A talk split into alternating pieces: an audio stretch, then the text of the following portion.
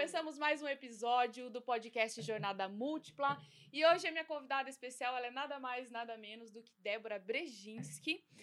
E foi eleita três vezes uma, da, uma não, a melhor sommelier do Brasil, uma das pioneiras é, mulheres né, nessa área. E ela vai contar tudo sobre vinho, sobre a história dela, sobre os percalços, sobre as vitórias, sobre o glamour. sobre as derrotas. Não, é porque é. glamour, né? A palavra sommelier já traz. É muito chique, glamour, né? né? É, exatamente. Eu acho que esse foi um dos primeiros motivos que me fizeram querer ser sommelier. Ah, e na verdade, sim. na verdade, eu queria ser sommelier, né? Sommelier é o homem, né? Sommelier. Sommelier é a mulher. É mulher. Ah, não sabia demorei, dessa diferença. Demorei alguns anos, demorei anos, não, mas demorei algum tempo para entender que tinha um lado feminino da história. Para você ver como não é comum, porque não, é não se fala. E aí, muitas vezes, quando eu vou, sei lá, dar entrevista, ou eu vou fazer alguma coisa, ou sei lá, às vezes eu vou em algum evento que a pessoa quer fazer um, uma, uma, uma sei lá, um convite para mandar para os convidados dele para o evento que eu vou dar uma aula, assim, alguma coisa. É, quando vem no convite, está escrito assim, sommelier Débora Brejinski. Ah, e na verdade é sommelier, sommelier, mas é porque as pessoas, esse termo, é muito engraçado isso. É, muitas vezes. Ah, muitas vezes as pessoas me chegam e perguntam assim para mim. Débora, o que, que você faz? Eu falo, eu sou sommelier. Daí a pessoa fala, melier? Pessoa fala, hum, ela não sabe nem falar. Falo, não, não é melier, é sommelier. Daí, o quê? Melier? Eu falo, não, sommelier. Então, sommelier. Porque não, ela não consegue é, associar ao sommelier é, que falam. É, né? e na verdade a pessoa demora, né? A pessoa escuta, ela acha que ela, ela percebe, ela, ela pensa, né? Ela fala, ela, a menina falou, sou melier. Né? Hum. Eu ah, sou. eu sou. Ah, nossa, cara. Eu, eu sou Melier. e na verdade Você não é o quê mesmo? Eu sou Melier. Ai, que delícia. Já deu pra ver a energia do nosso podcast hoje, né, Fabrício? Hoje vai ser maravilhoso. Mano. Fabrício, Fabrício. Eu falei, mano, esses dias minha, minha filha falou: mãe, você não pode falar essas você coisas. Você tem um nome tão bonito, hein, Fabrício? É, pense no nome bonito. Fabrício. Ah, mas eu tô muito feliz que você tá aqui. Era uma convidada bem esperada e super deu certo. Obrigada pela tua presença, Graças. por dedicar o seu tempo e por falar com a gente, falar sobre a sua história, enfim. Inclusive, eu quero saber como é que começou todo esse negócio. Tem a, a, o negócio do glamour da palavra, sommelier, né, que você é, foi. É, então, é que na verdade, assim. É... Eu vou tomando vinho, tá, gente? Eu só pra vocês Tudo saberem. vem mais. Tudo, tudo começa. Eu acho que tudo começou quando eu era bem criança, né? E. E assim, algumas pessoas falam que é legal essa parte, assim. Muita gente, todo, todos nós, todos, eu, eu acredito nisso, tá? É, o, é o meu crer. É, sem exceção, tem dons, certo? Tem uns que têm dom com as mãos, outro tem dons com os ouvidos, outro tem dom de ver, sabe? E às vezes, durante a vida toda, a gente passa a vida toda sem saber qual é o nosso dom. Uhum. Algumas pessoas, por exemplo, você, eu consigo perceber em você, e não sei se você sabe disso, mas eu consigo perceber em você que você tem o dom da fala, o dom da palavra, o dom de. Entende? E, e, e da comunicação. Agora, assim, tem gente que passa a vida inteira é, não, não, e não se descobre, né? O que aconteceu comigo foi um pouco diferente, assim. Eu tinha um dom e ele era muito aparente, muito visível. Só que para muita gente, às vezes ele irritava, porque eu sentia o cheiro de tudo. E, na verdade, isso sempre foi uma coisa que me deu muito prazer. Então, assim, por exemplo, enquanto eu ia na casa das minhas amigas brincar de Barbie com elas, ou eu queria estar lá fora jogando bola com os meninos e brincando de bets, ou eu queria estar lá dentro na penteadeira da mãe da minha amiga cheirando os perfumes. Sim. Você entende? É, às vezes a minha mãe passava vergonha comigo na casa das pessoas. Você começava a cheirar. Porque eu ia no banheiro, daí eu abria aqueles banheirinhos assim, escondido, e ficava cheirando todos os potes, entende? Sim, sim. E isso já era uma coisa minha de você, criança. Você é bem sinestésica? Você já fez esses testes de... Não. É, Como é? Sistema representacional que falam? Provavelmente é que é, a, é como você observa o mundo, como você se conecta, como que você é, é, se conecta com o mundo, se você é mais auditivo, é pelo Não, ouvido. não, então, eu sou totalmente sensorial de nariz. Sensorial, né? De nariz e boca, sabe? É assim, é muito engraçado que se eu tenho alguma dúvida no nariz de, algum, de alguma coisa. Por exemplo, ah, eu vou comer um salgadinho. Esses dias eu fui comer um salgadinho, daí eu brinquei ainda com a minha amiga. Eu falei, mas tem um gosto de algo que eu já comi. Tem um gosto de algo que eu já comi. Você tá entendendo? Daí eu, quando eu coloquei no nariz, eu fiquei com aquilo ali, a palavra que eu queria dizer veio. Ela falou: Caraca, é verdade, tem cheiro disso mesmo, entendeu? Então, assim. Sim. E aí. É igual você passa lá um. Eu lembro assim, é, é muito forte para mim ter um protetor solar da Sandal. Nem sei se existe mais, acho que existe, né? Existe sim. sim. É que faz mil anos que eu não uso, acabei usando outra marca porque trabalhava com essa marca, né? É, que eu sinto o cheiro e eu me lembro, me passa assim na, na, minha memória toda a minha infância na praia, como que era, como que a gente ficava, aí meu irmão mais novo. É isso. É muito louco isso. isso. Eu já fiz curso de perfumaria, então, então, assim, eu tenho um pouquinho de noção. Isso que você falou primeiro é memória olfativa de infância que muitas vezes a gente não se atenta, né? E a minha avó e a minha mãe, enfim, elas sempre foram ótimas cozinheiras, donas de casa e tal. Mas a minha avó tinha uma horta no fundo de casa, aqui em Curitiba. Eu nasci aqui no Alto da Glória, em Curitiba mesmo. E ela tinha uma horta, então ela ia na hora, ela me dava os temperos. Então, assim, como eu era muito criança, quando eu falo de muito criança, 5, 6 anos, não é? é? É criancinha mesmo. Sim, sim. Ela me dava uma salsinha, uma cebolinha e falava: vá lá na horta e pegue esse ingrediente para vovó. Aí eu chegava na horta, muito criança, eu não me lembro muito bem, mas eu, eu, eu, eu lembro que era esse o sentido que eu fazia, que eu mordia o negócio, sentia o cheiro e aí eu ia pegando os temperos todos até eu achar que ele que era que igual. Que, ah, não era nem pelo. Você não conseguia identificar não, pela imagem. Não, não. Sim. Porque às vezes eles eram muito parecidos. Então Sim. eu ia mordendo, cheirando, sabe? E aí isso também foi me ajudando nessa memória olfativa. É, quando você falou da perfumaria, quando eu resolvi, né? E aí isso vem também da minha família, assim, de uma criação muito da minha mãe, com, com comigo, com a minha avó tal. Minha avó era uma pessoa que era apaixonada por cinema.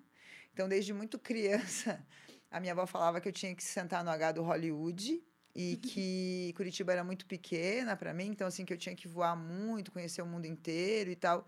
Isso ficou muito gravado em mim, em sentar no H do Hollywood, do porque Hollywood. sentar no H do Hollywood era como tipo voar muito alto, sabe? Sim. Tipo, e aí eu assistia os filmes de cinema que passavam na madrugada. Então eu dormia, daí ela me acordava, eu ia pra sala. E aí a gente assistia O Vento Levou no meio da madrugada. Caramba, você tá entendendo? Nossa, que voz! Ela, diferente, né? Fantástico. Super moderna. E aí, tipo, a minha mãe, por outro lado, ela era uma apaixonada por música, rock and roll e música, tipo, bem diferentes, assim, mas um, só clássicos. E minha mãe, ela tinha essa coisa de você é, escolha uma profissão para sua vida inteira. E essa profissão, ela tem que te dar muito prazer. Você é muito jovem agora, porque eu tinha 16 para 17 anos, você é muito jovem agora, então você pode errar algumas vezes, não tem problema em você errar o que você quer para sua vida. Mas a hora que você escolher, tipo, acerte Sim. e segue, Sim. né? E aí eu fui indo nesse caminho. Daí quando eu tinha lá, eu fui fazer meu primeiro vestibular para sabe, fez, fiz as provas, fiz federal, fiz PUC, fiz, enfim, fiz, fiz as faculdades. E aí, tipo, o que eu queria mesmo era ser perfumista do Boticário. Porque daí tinha ah, aberto uma fábrica sim. aqui do Boticário. É o curso que eu, eu, fiz foi pelo Boticário. E eu queria ser perfumista do Boticário. Só que naquela época. E, e, e, e se daria bem.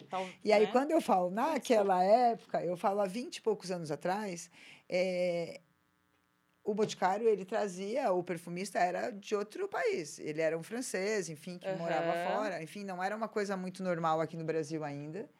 E aí eles... Ah, então, daí eu fui pesquisar isso. Na minha época, quando eu comecei, não tinha Google, sabe? Não dava pra pesquisar. Então, eu ia na biblioteca pública. Sim, ah! passava uma semana lá. Passava uma semana lá. Eu falo, sim, a gente sim. desenvolveu algumas habilidades. Ah, Vai fechar o computador aí não, Fabrício. Ô, louco. Que Senão vai cortar minha live. é, eu falo que a gente desenvolveu algumas habilidades de, de resiliência, é, de determinação, de fazer acontecer justamente por esse comportamento. Você queria saber uma informação né? Talvez a maioria das pessoas que entrem na live, talvez a maioria das pessoas que assistam o podcast não são jovens, não vão lembrar exatamente, mas assim, você tinha que ir e você não conseguia fazer uma pesquisa, não conseguia ter todas as informações de uma vez, porque às vezes ela ia estar em vários, em vários lugares. Então tinha que ser resiliente para pegar um livro, ler, depois ir no outro dia. E essa é uma coisa que hoje é, as pessoas não têm, porque não você tem. tem toda a informação na sua mão.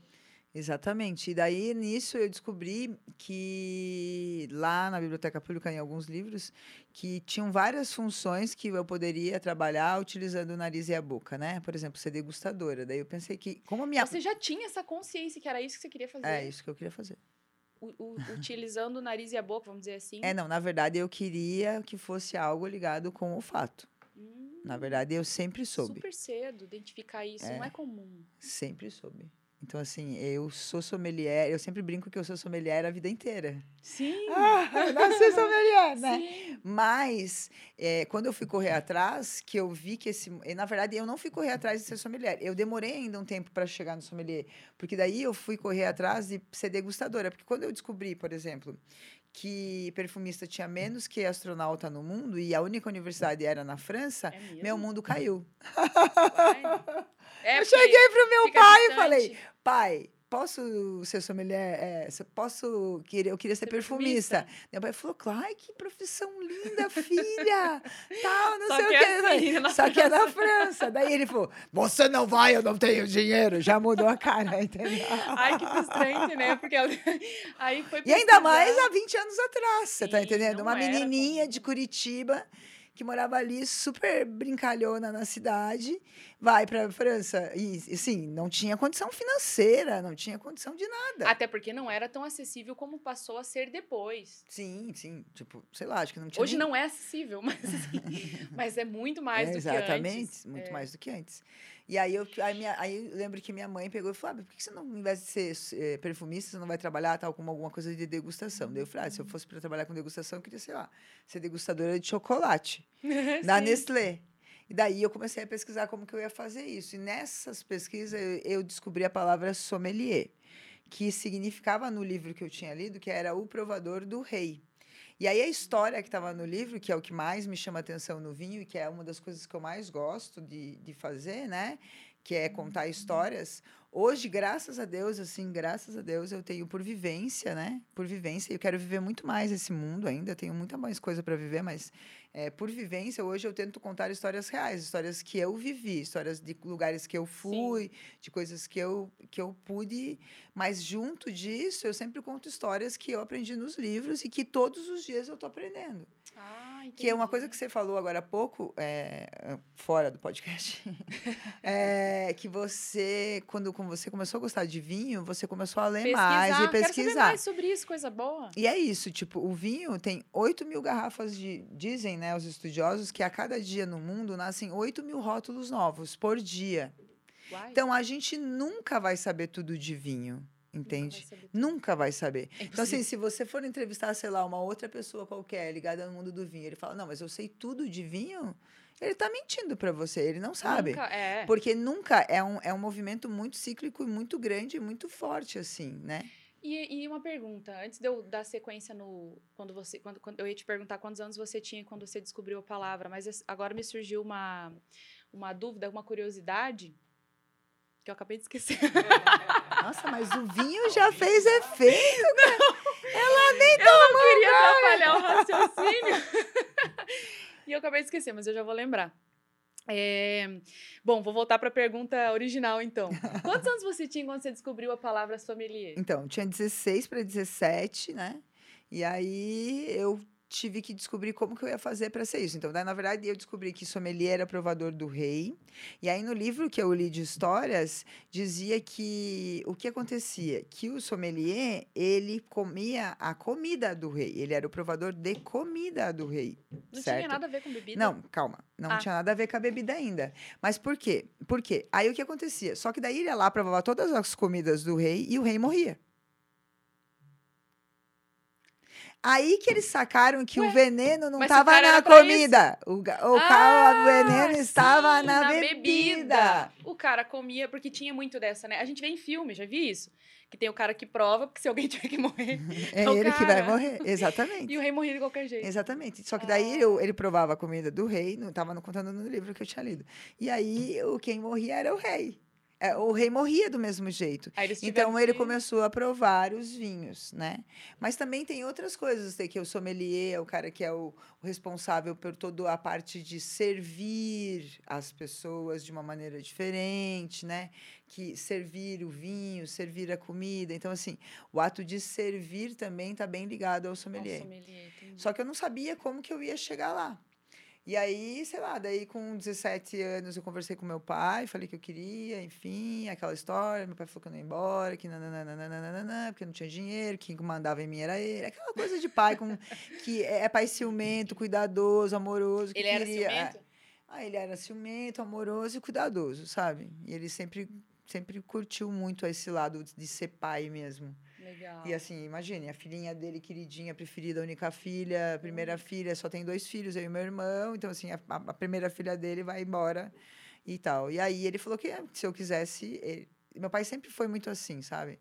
É, se, eu lembro que uma vez eu fui pedir mesada para meu pai, e aí ele pegou e falou assim: que ele me dava tudo e que eu não precisava de mesada. Ah, mas todas as minhas amigas ganham mesada. Ele falou: bom, se todas as suas amigas ganham mesada, isso é problema das suas amigas. Uhum. Eu te dou uhum. tudo e eu não posso te dar mesada. Então, assim, se você quiser mesada, vá arranjar um trampo. Aí, com 14 anos, eu saí para ir trabalhar. Porque você, então, a tua motivação maior era a mesada. Não, na verdade, na verdade, a minha motivação maior é não ter que ficar pedindo todas as coisas para ele Sim. todo momento. É que você tem, assim, ó, pelo que você fala, e depois a gente vai entrar nesse assunto, e o quanto que você viajou e o quanto que você morou fora, você é uma pessoa muito independente, é, uma mulher muito independente e autossuficiente. Apesar de você me falar que, ah, mas eu ficava sozinha, lá, isso vai contar essa história, enfim. Eu comecei a gravar vídeos porque eu me sentia sozinha, porque também dá pra ver que você sempre tá com o pessoal, sempre tá envolvida, né, em ambientes sociais. É, mas você é bem independente, porque se não fosse, você não teria Cara, feito o que você fez. Vou te falar um negócio agora muito triste e trágico. eu não vou te falar a minha idade, tá? Mas assim. Não, precisa. São alguns anos solteira e sem filhos. O que, que eu escolhi? O vinho. A minha profissão. O Uma conhecimento. A viagem. Uma boa escolha. Entende? Acertou. Então, assim, é muito doido isso, porque às vezes as pessoas não conseguem entender, né? Muito bem. Ah, como que a Débora tá solteira e tal, não sei o quê. Mas, assim. É... Mas vamos falar a verdade também. Se você tivesse namorado, você não teria chegado onde você não, chegou. Não, não. Eu, eu tive alguns namorados que foram namorados longos, né? Mas chegava algum momento da história Isso. que ele chegava e falava, ou eu ou trabalho. Sim, porque... porque eu trabalhava nos horários que eram muito doidos, entende? Meu horário de trabalho era das 11 da manhã às 3 e meia, 4 horas da tarde, das 7 horas da noite, 11 e meia, meia-noite, uma, duas, três, dependendo da hora que o cliente saía. Então, assim, não era fácil. E eu trabalhava 365, de 365 dias no ano, eu trabalhava 360. É muito. Por quê? Porque é, 15 segundas-feiras, que eram minhas folgas, eu trabalhava, porque eu tirava 45 dias de férias para colher uva em algum país. Aí você aproveitava as suas férias. É, Colhendo e plantando. É, e aí por isso que você tem todo esse conhecimento. Então, assim, Se você ficasse focada só ali, não teria tudo, não teria acontecido não, é. Então, assim, exato. Então vamos voltar lá ao sommelier, que daí a gente vai chegar nessa parte. Porque ah. daí o que acontece? Daí, com 17 anos, eu fui trabalhando no shopping Fiz aqueles trabalhos de temporão de final de ano, juntei um dinheiro, cheguei um dia pro meu pai e falei, ó, oh, tenho um monte de dinheiro no bolso. Quando eu falo um você monte... Não precisava, você não precisa pagar todas as despesas? Quando eu falo um monte de dinheiro no bolso, se fosse colocar em reais hoje, deve ser 1.400. Tem um monte, já dá pra ir pra França. eu fui lá, comprei uma passagem, fui para São Paulo. Eu tinha um, um, uma turma de amigos lá em São Paulo, que eu tinha conhecido num final, num final de ano em Florianópolis, e um, enfim, um pessoal bacana. E eles eram, eles moravam em São Paulo, numa república que morava sete meninos. E um dos meus amigos, que era o Carlos, pegou e falou assim: Ó, oh, Débora, você pode até ficar lá na República tal, não sei o quê, mas para você ficar lá, você vai ter que fazer alguma coisa para ajudar a gente. Então você lava a roupa e fica lá de graça, porque não tinha como pagar o aluguel, uhum. né? E aí eu peguei e fui embora para São Paulo. Aí eu cheguei lá em São Paulo, fui na BS, que é a Associação Brasileira de Sommeliers. E por alguns N motivos na época, que eles não falaram, né? Porque era tudo muito implícito, né? Hoje eu vejo a televisão e a internet, eu acho tudo tão explícito, explícito que até choca, né? Sim. Mas era muito implícito. Daí Sim. eu cheguei lá, ele olhou uma menininha de 17 anos e de Curitiba, né? Que falava com aquele sotaque bem curitibano, que hoje eu tenho um pouco de sotaque paulista. Os curitibanos falam, nossa, mas você é da onde? Da, eu sou, sou curitibana, mas eu morei muito tempo em São Paulo. Só que naquela falar, época, eu só falava curitibanês, entendeu? Aí cheguei lá. Uns... Falava Vina? Eu falo até hoje. Aí o pessoal estranhava. estranhava até hoje. Fala Vina, a pessoa fica me olhando assim. Né? Isso. Aí eu, eu tal, daí eu fui na BS, daí cheguei lá, daí não tinha vaga para aquele semestre, daí isso já me deixou muito triste, né?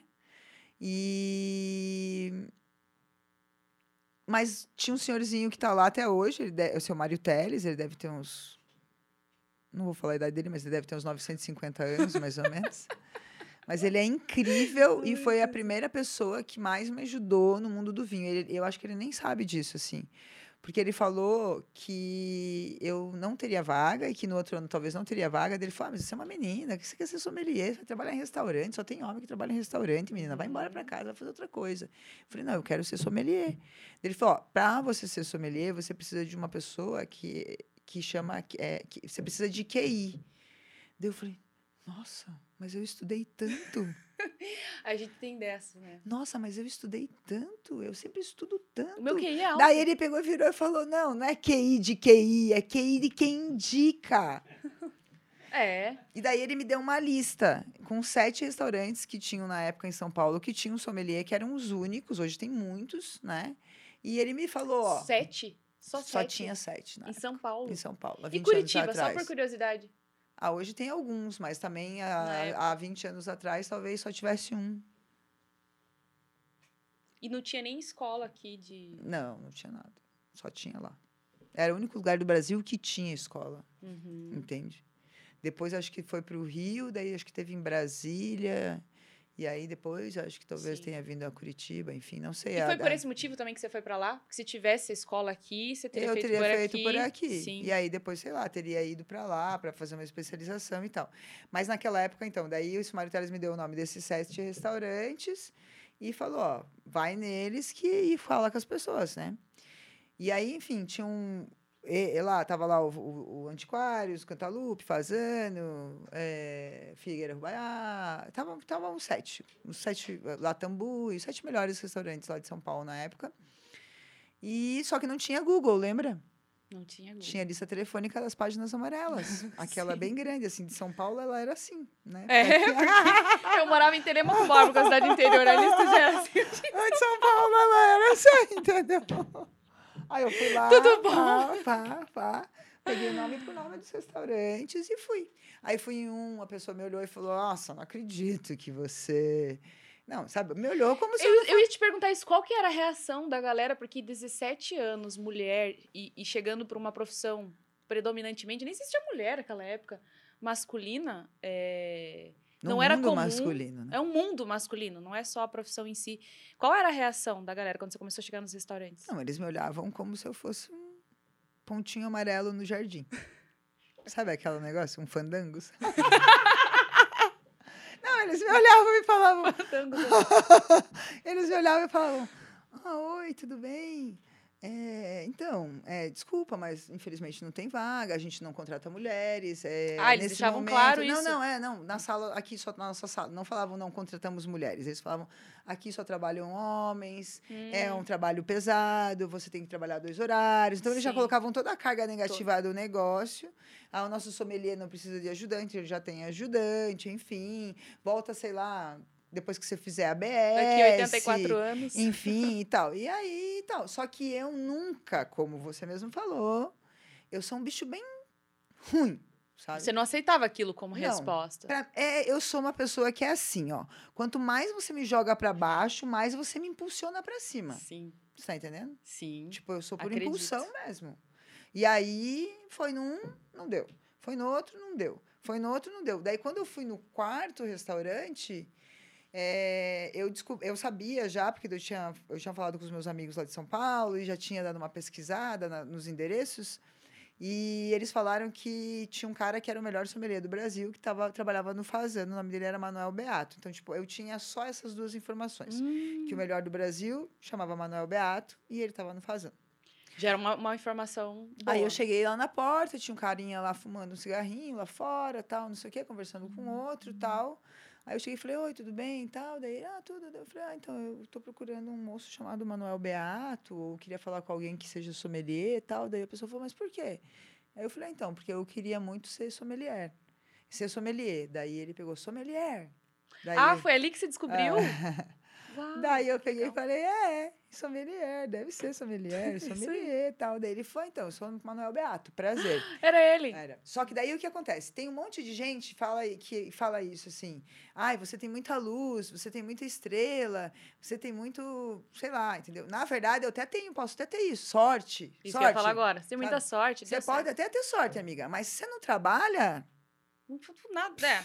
entendeu? Então eu trabalhava Bem na mesma proporção. muito. Aí o que acontece? Eu conheci o Manuel, o Manuel me mostrou o restaurante. eh, Ele falou para mim que à noite, 11h30 da noite, ia ter uma degustação só para funcionários, que eles no final da noite. O, o grupo é um grupo, né? Esse grupo, eles têm vários restaurantes, então vários sommeliers no grupo. Eles se reúnem no final da noite, depois de todo o serviço, e provam os vinhos que as importadoras acabam levando, mandando para eles Sim. provarem, para pôr na carta e tal, não sei o que. Ele falou, vai ter uma degustação aqui e tal. Eu queria saber se você quer vir. Primeiro, que aqui em Curitiba eu trabalhava numa loja de roupa de ginástica, então o meu armário, ele era um jeans e resto de roupa de ginástica. Eu não tinha um terno, eu não tinha nada. Daí, tipo, eu pedi pra namorada de um amigo meu, lá do, que eu, da república que eu morava, me emprestar um terno um pouco maior que eu, enfim. Fui lá. Cheguei lá, o cara pediu pra eu abrir uma garrafa, eu não sabia abrir uma garrafa. Na verdade, o único abridor que eu conhecia era aquele abridor que é um espiral, assim. Aham. E aí ele fazia um negócio assim, tipo uma elipse, lembra? Que os nossos pais tinham em casa? Que era um Sim, ferro, de metal. assim, Existe até metal, agora. E um É. negócio assim. Que daí a gente colocava o vinho na Nossa, perna. Ó, eu me mudei pra Curitiba ano passado. Você foi lá na minha casa, meu Deus, agora fiquei com vergonha, vou ter que comprar um abridor novo. Eu tinha trazido Fabrício, do Chile. Pega ali um abridor pra mim na minha bolsa. É uma caixinha branca, Oh, por eu quero ver. Eu tinha, eu tinha trazido do Chile quando a gente foi fazer. É, quando a gente foi conhecer algumas vinícolas lá que eu te falei. Tá aqui nessa preta. E depois que eu vim embora, eu me separei em Na bolsa 2019, vim embora, eu falei, eu gosto de tomar vinho, tem que tomar vinho. Aí um dia comprei um vinho e tal, eu falei, não tem abridor. Aí É. eu fui no Carrefour e comprei, Uma sabe? caixinha branca. Só não é de metal, mas ele é aquele que tem uma madeira em cima. Tipo esse? tipo, não, mais simples que esse. É o aspiral e a Esse. madeira. Então agora eu vou te dar um abridor de presente. Ai, gente, olha só, que delícia. Porque eu sempre dou abridor de presente pra pessoas muito importantes. Então, Hum, então quer dizer que eu Talvez você já importante. ganhou? Eu não ganhei, não sou importante. Vou te dar. Eu sou mais que você. Ai, tô emocionada. Gente, amei. Só que agora Tava você vai ter que aprender a precisando. abrir. Então, Aí Não, você eu vai ter que ir lá no meu canal e ver como que eu faço. Ou senão a gente vai ter que sair para tomar um vinho juntas e eu te ajudo. eu gostei da segunda opção. Enfim, daí o Manuel me Não, mas chamou... eu sei abrir, tá? Com esse Ah, daqui. Que bom. Aí o Manuel me chamou para essa degustação. é, Eu fui, não entendia nada, porque as pessoas faziam aquilo lá, colocavam vinho no nariz, Uhum. cheiravam, daí escreviam num papel. Aí ele ficou me ajudando, ele me ensinou, assim, eu juro, ele me ensinou por algum tempo a abrir umas garrafas, assim, falou, ah, abre as outras. Aí eu fui indo devagarinho, ele me deixou sozinha na sala, assim, até para ver se eu, se eu ia no empenho mesmo de tentar abrir e tal. Sim, Aí teve a primeira degustação, eu não entendia nada, então eles faziam aquele cheiro, eles Uhum. escreviam. Eu fazia exatamente o que minha mãe me ensinou quando com uma boa garota, sabe, de família. Aham. Se você não sabe se portar numa mesa, copia a pessoa da frente que sabe tudo. Então, eles pegavam o copo, eu pegava o copo. Eles botavam no nariz, Vou botar uma eu nariz. botava no nariz. Eles colocavam o copo na mesa e pegavam uma canetinha e escreviam. E aí você escreveu o quê? Eu não escrevia nada, eu ficava ouvindo. Por quê? Porque eu saquei que depois do terceiro gole deles, eles começaram a falar: Você sentiu laranja? Deu, laranja. Você sentiu não sei o quê? Eu, Você tá entendendo? Sim. E aí foi isso. Então eu fui numa, duas, na terceira degustação, veio um vinho até mim. E aí veio aquele negócio que eu chamei lá no comecinho de memória olfativa de infância. Hum. O vinho me remetia a muitas coisas da minha infância. Então ele me remetia à ameixa preta, mastigável, sabe aquela que Sei. Ameixa preta Uhum. mesmo. Eu adoro ameixa. Eu Também. adoro frutas secas. Então, era uma coisa que eu sempre gostei desde criança. Minha avó fazia figo seco, ameixa seca. Então, eu Uhum. adorava ameixa.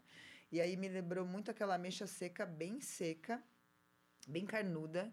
Era um vinho que tinha um, um... Diferente de todos os outros vinhos que eu tinha tomado, que tinha aquele amargo, que ardia minha garganta, Aham. que eram essas sensações que eu tinha. Eu não sabia De falar de acidez, frescor, tanino. Mas é porque você tomava sem a consciência, só pra eu entender. Porque as pessoas, às vezes, quando elas começam a tomar o vinho, é, o vinho tinto principalmente, né? Elas falam, ai, não, eu ainda não tô acostumada, ele, ele dá uma amargada aqui, uma, uma ardida, alguma coisa assim. Aí eu te pergunto, eu, eu já não sinto isso, depende também da qualidade do vinho, mas assim, é porque a pessoa não tá tomando com consciência, por exemplo, falou, eu senti aquele, aquela... Aquele amargo. Aquele Que amargo. eu nem achava legal, não achava gostoso, não. Você não achava gostoso? Não. Eu não então, sei. eu- mas na verdade. Mas eu- ele não, quando você tem consciência, é isso que eu ia Então, perguntar, você não hoje- sente? É, então, e hoje, na verdade, por exemplo, o que eu mais busco é o amargo. Hum, Você tá entendendo? Uhum. Que eu amargo, ele chama acidez. aham, Frescor e acidez. É o que tem no final da nossa boca. sim. Mas eu não sabia nada disso. Então, nos primeiros dias, primeiro que eu nunca tinha bebido. Tipo, bebido de beber vinho. Segundo, se eu tinha tido algum contato com vinho, era o vinho ali da colônia, ali de Santa Felicidade, Uhum. o suave, Sim, o o docinho. doce, que é... Entendeu? Então, não tem o amargo, né? Tá mais para suco do que para vinho Sim, mesmo. sim. E aí, isso era muito diferente para quem estava lá fazendo essa degustação. Mas esse vinho em específico, ele me remeteu várias coisas. Ele me remeteu isso, ele me remeteu é, um peso diferente dos outros, que ele tinha um peso como se tivesse um corpo, sabe? De leite.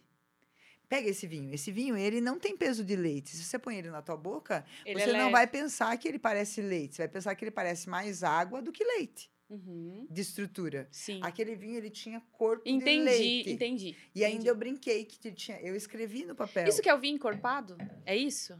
Não. É, não, depende do. depe- depende. Nossa, a pessoa leiga já começa essas perguntas.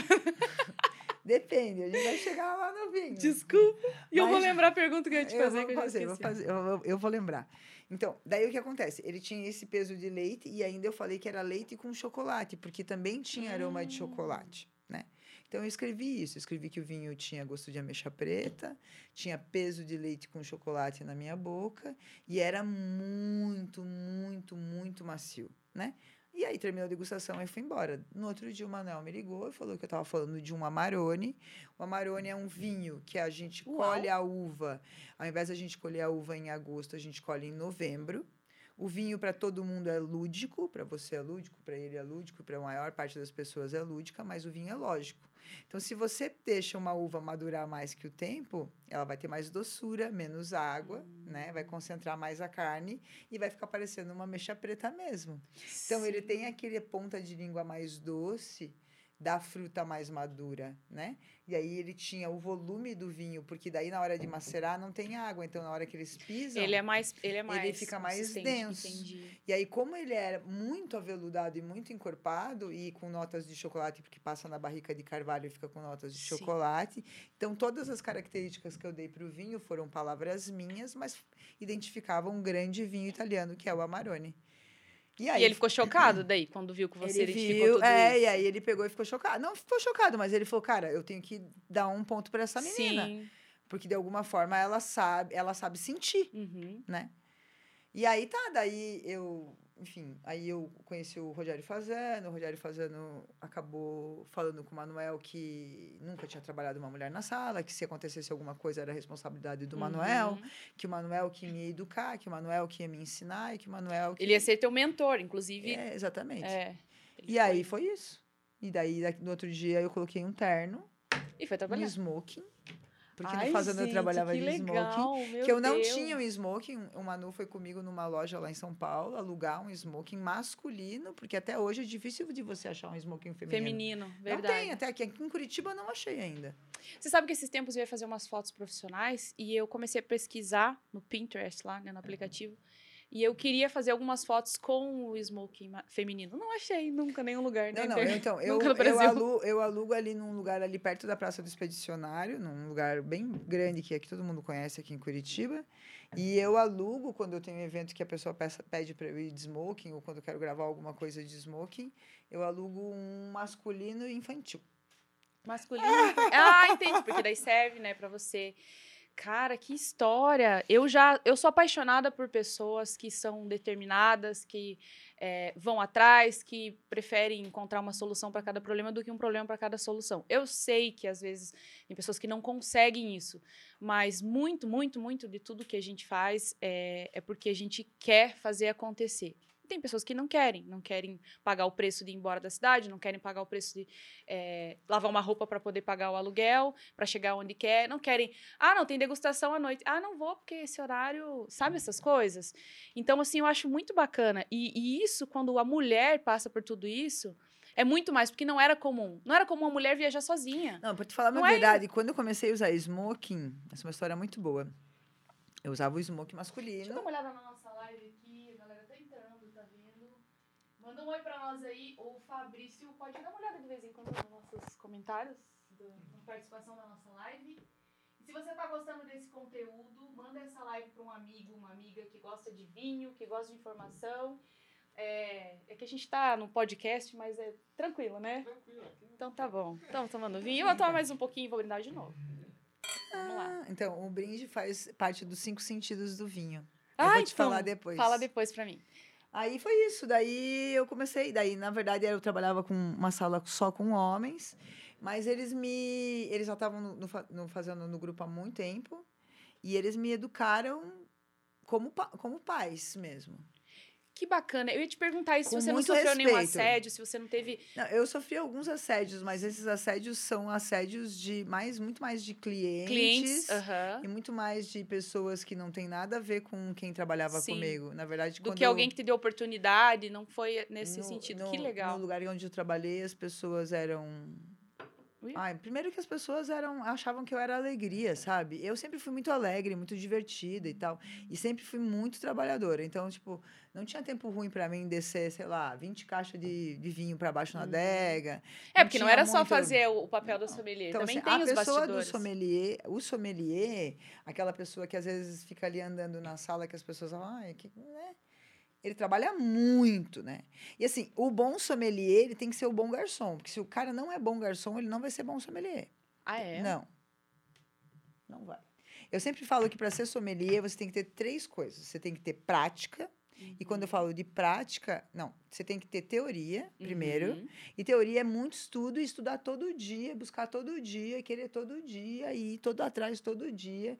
E às vezes as, as pessoas agora com o mundo da internet me fazem umas perguntas assim, tipo, se eu beber uma taça de vinho, uma garrafa de vinho eh, de 750 ml e um copo de, de 12 graus, e beber um copo de vodka de 43 graus, eh, num gole só, numa garrafa só, qual um dos dois eu vou ficar mais bêbado? Nossa. Tem pessoas que perguntam. conteúdo é. intelectual.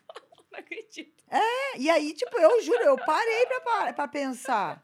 Porque eu falei, 43 tô graus chocada. num gole, uma garrafa num gole, é, é time. Quanto, qual é o tempo? Aí eu perguntei pra pessoa, qual o tempo? Ai, você ainda foi legal. Sabe? Porque depende, depende muito, né?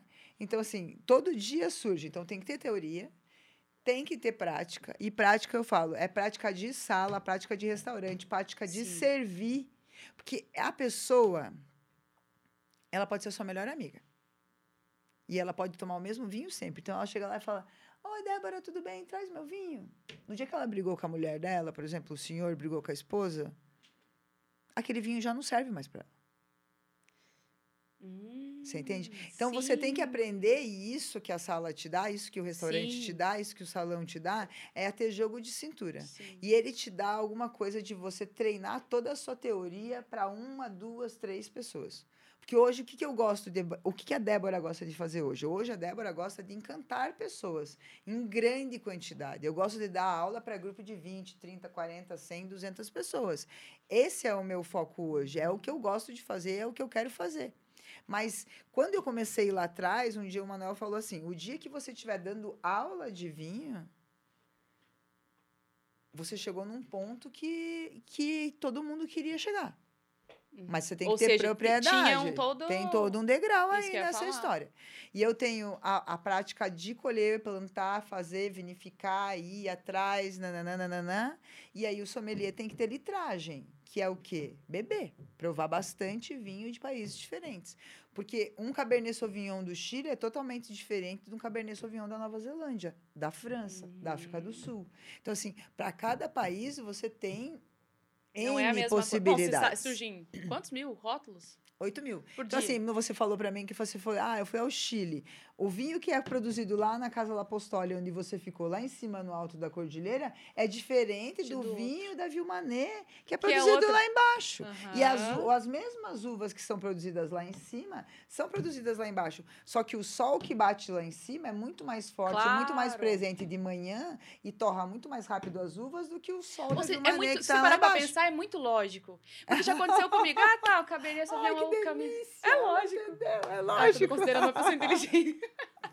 É, eu já provar, eu gosto de cabernet e tal. Aí eu tomo e falava, mas tá diferente esse cabernet. Aí eu achava que era igual, mas faz todo sentido. Claro que faz. Depende de Exatamente. onde fica a vinícola, onde ficam as Exatamente. uvas, o tempo. O jeito que o produtor colheu, o jeito que ele plantou, ou quantidade de anos que a vinha tem. Então, assim, ah, eu tomei um cabernet, um da Casa Silva que tá do lado de um outro carmené da Casa Silva. Só que esse quadradinho aqui, esse pequeno quadrado Uhum. aqui, tá lá desde 1905 produzindo uva. E, E esse outro? quadrado aqui tá lá desde 2019. Então, a vivência dessa fruta é totalmente diferente da Sim. vivência dessa. Essa aqui vai te dar muito mais informação do solo, da terra, do clima, da vegetação, nananá. Porque o que tem dentro da garrafa é o gosto do solo, é o gosto do clima. Tem aí o gosto da uva? Tem a característica da uva? Tem. Lógico que tem. Mas a maior parte do- da informação que tem dentro da do garrafa solo. é do solo, do clima, do sol, do vento, do, Entendi. da quantidade Nossa, de água que que a planta toma. A gente acha, eh, pelo menos era o que eu pensava, e depois que eu conheci alguns dos processos, que o que tá aqui é o processo. Olha para você ver. Ou seja, colhida aquele quadradinho, colhido aquele quadradinho. Todo, eh, os dois quadradinhos, eh, como você falou, do solo diferente, foram para o mesmo processo, mesmo que separado. Então, se eles foram para o mesmo processo, para mim eles seriam iguais. E era isso que eu pensava. Não, Acredito não. que a maioria das pessoas pensam isso também. Não. Você pensava assim, Fabrício? Fabrício, você é tomador de vinho? Até um pouco tempo. Ele já assim, tomou uns é que eu dei. Eu já fiz muito trabalho com a Débora, aprendi bastante. Só você não ganhou um abridor chique igual eu. Mas eu ganhava vinho todos os dias. É. Ah, é? Ah, e eu vou ganhar uma taça. Não com meu nome, não com meu nome. Vai ganhar uma sua. Com o meu nome. Ai, Com não, seu vai ser a nome, minha preferida, com certeza. Vou te mandar com o seu nome. Show. Então, daí foi isso. Daí eu comecei a trabalhar, e aí no, no começo eu trabalhava exatamente de smoking. Eu usava um coque bem baixo, assim. Eu era morena, de cabelo bem preto, sabe? Eu te perguntar se você era loirinha quando você era Não, não. pequena. cabelo não, bem nova. preto. Eu usava um coque bem baixinho, assim, e meus clientes me chamavam, ô moço, Moço. ô moço! Na verdade, assim, vamos falar a verdade. É, se você pensa, parar pra pensar, não tô dizendo que isso é ruim, tá? Mas a ideia era masculinizar, de certa forma, você para que ficasse menos, destoasse menos do, do grupo masculino que fazia esse papel. Então, tanto não que- ter a feminilidade e não chamar atenção pela feminilidade. Não sei, posso estar falando merda besteira, Não, mas não. eu acho que é, É, isso. mas é, na verdade, na verdade, eles não queriam que eu destoasse, do- porque, na verdade, esse restaurante, e entre alguns, tem vários aqui no Brasil, é, o que, que a gente quer? A gente quer fidelizar o cliente por uma experiência gastronômica muito prazerosa e única e exclusiva. Tanto que, por exemplo, é uma grana você jantar ou comer num restaurante desse? É.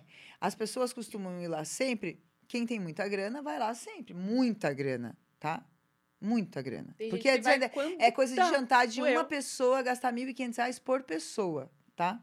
Então, assim, você e seu namorado vão lá jantar. Se vocês Vocês- acham que vocês gastam 300 reais, vocês já são elite, desculpa, tá? Tá, Não exato. Mas aí o que acontece? Só que isso não é um negócio que acontece sempre. Aí que tá a são. sacada. Uhum. Você vai gastar três conto no casal. Só que ele vai te pedir a tua mão em casamento. Sabe quando que você vai voltar lá? Sim, é um momento. Nunca mais não, pô! Para! Ele Não! Não, tô brincando. Você É. vai voltar lá quando você for completar as bodas de Isso que eu te ouro, falar, quando 25 for comemorar depois. períodos diferentes. Por quê? exato. Porque o que acontece? A pessoa teve uma experiência gastronômica tão boa, tão boa, tão boa, que daí o marido chega pra senhorinha lá e fala: Amor, a gente vai completar 25 anos de casado. Aonde que você quer ir jantar? Ela fala: Ai, amor, eu quero ir jantar lá naquele naquele restaurante que você pediu minha mão em casamento, porque você lembra aquele dia. Então lá a gente. E não- talvez o que eles beberam pode ficar na memória Também, olfativa. exato. né? E daí, na verdade, é, a gente estava lá para fazer isso acontecer e não para ser mais esperto ou falar com o cliente ou não, não, Sim. não, não, não. Não é, Lá não no é restaurante você... que você vai, por exemplo, se você chega lá e tira e-sharp, a gente liga o ar na sua cabeça sem você pedir.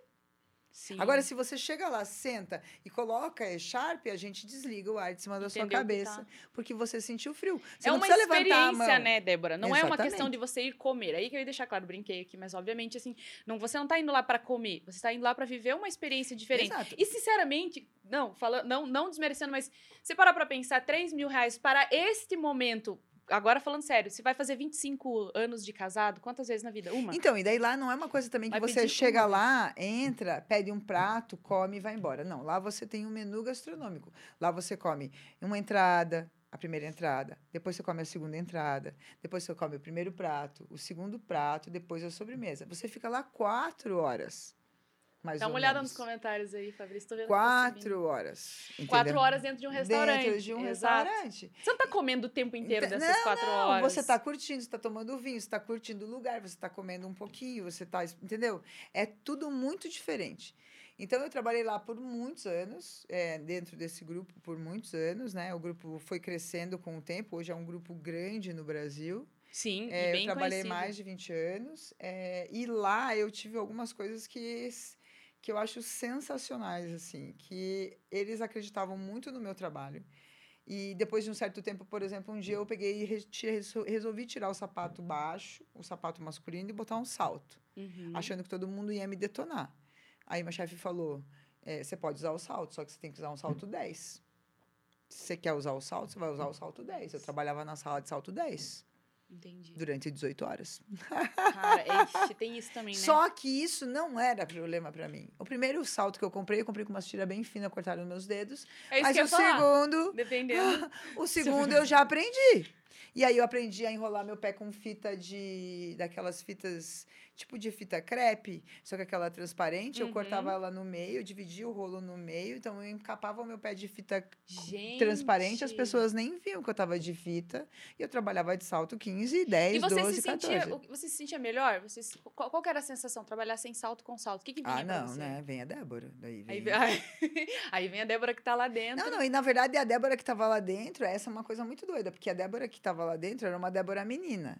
Aí quando a Débora entrou lá dentro, o que a Débora queria mostrar era a Débora. Tipo, Sim, de alguma forma, uma sim. Débora que. Não Sim. aquela Débora menino, sabe? Sim, E aí foi muito engraçado. Tem uma história muito boa que um dia eu coloquei o salto, e aí, tipo, eu, em vez de ir de coque, eu, porque é restaurante, eu fiz um rabo de cavalo, eu tinha um cabelão aqui assim, então eu fiz um rabo de cavalo, e aí eu prendi assim, só, sabe, meio solto assim, e fui com ele, tipo, mais menina. Você foi tirando aquele maquiada. estereótipo. É, e aí, na verdade, é isso, assim.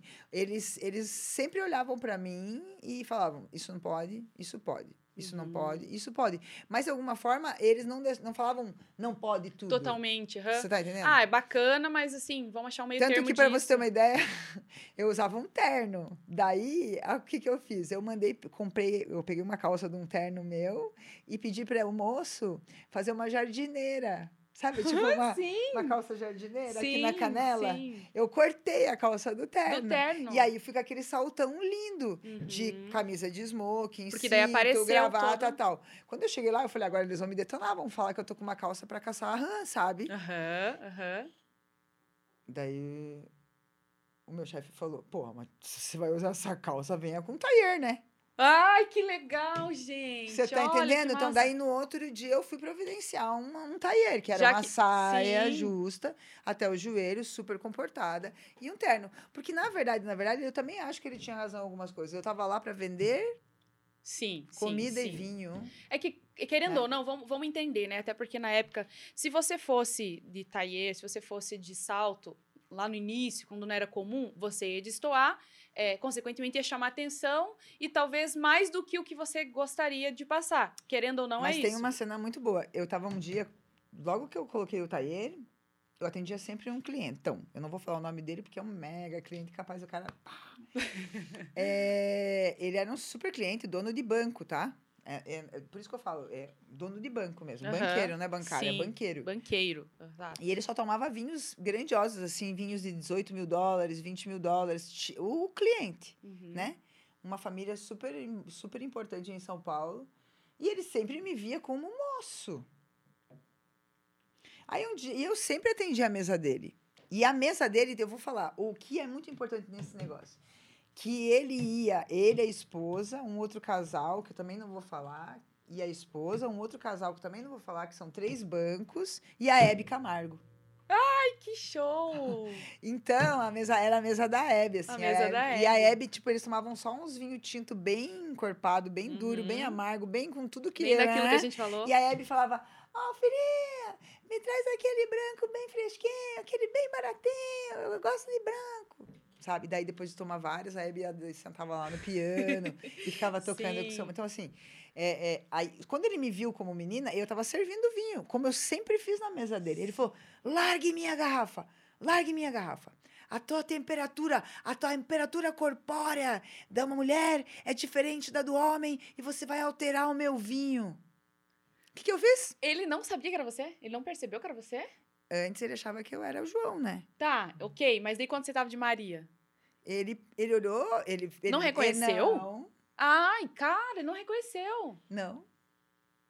E aí ele pegou e falou, ah, eu peguei, deixei a garrafa dele e saí correndo. Temperatura da mulher não. E eu Nossa, saí sabia que tinha- E fui lá correndo, Oi? não tem. Eu fui correndo na cozinha, eu sentei e comecei a chorar. Falei, cara, eu tô com algum problema. Eu, porque eu, o cliente... Falou, calma.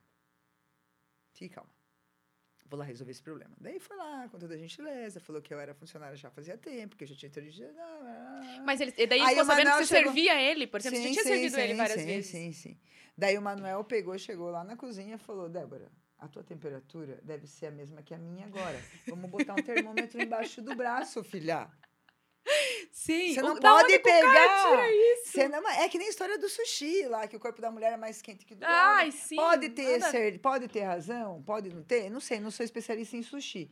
Eu acho que até a hora de mexer nas mãos ali, mas o vinho, Mas o vinho é algo muito, é muito rápido, tipo, você abre a garrafa, Não é o suficiente copo, pra larga alterar. a garrafa, não vai alterar a temperatura. Agora, se eu pegar e ficar abraçada no vinho, Ah, daí sim, né? e ficar Aí dormir sim. com o vinho e tal, talvez ele mude a temperatura.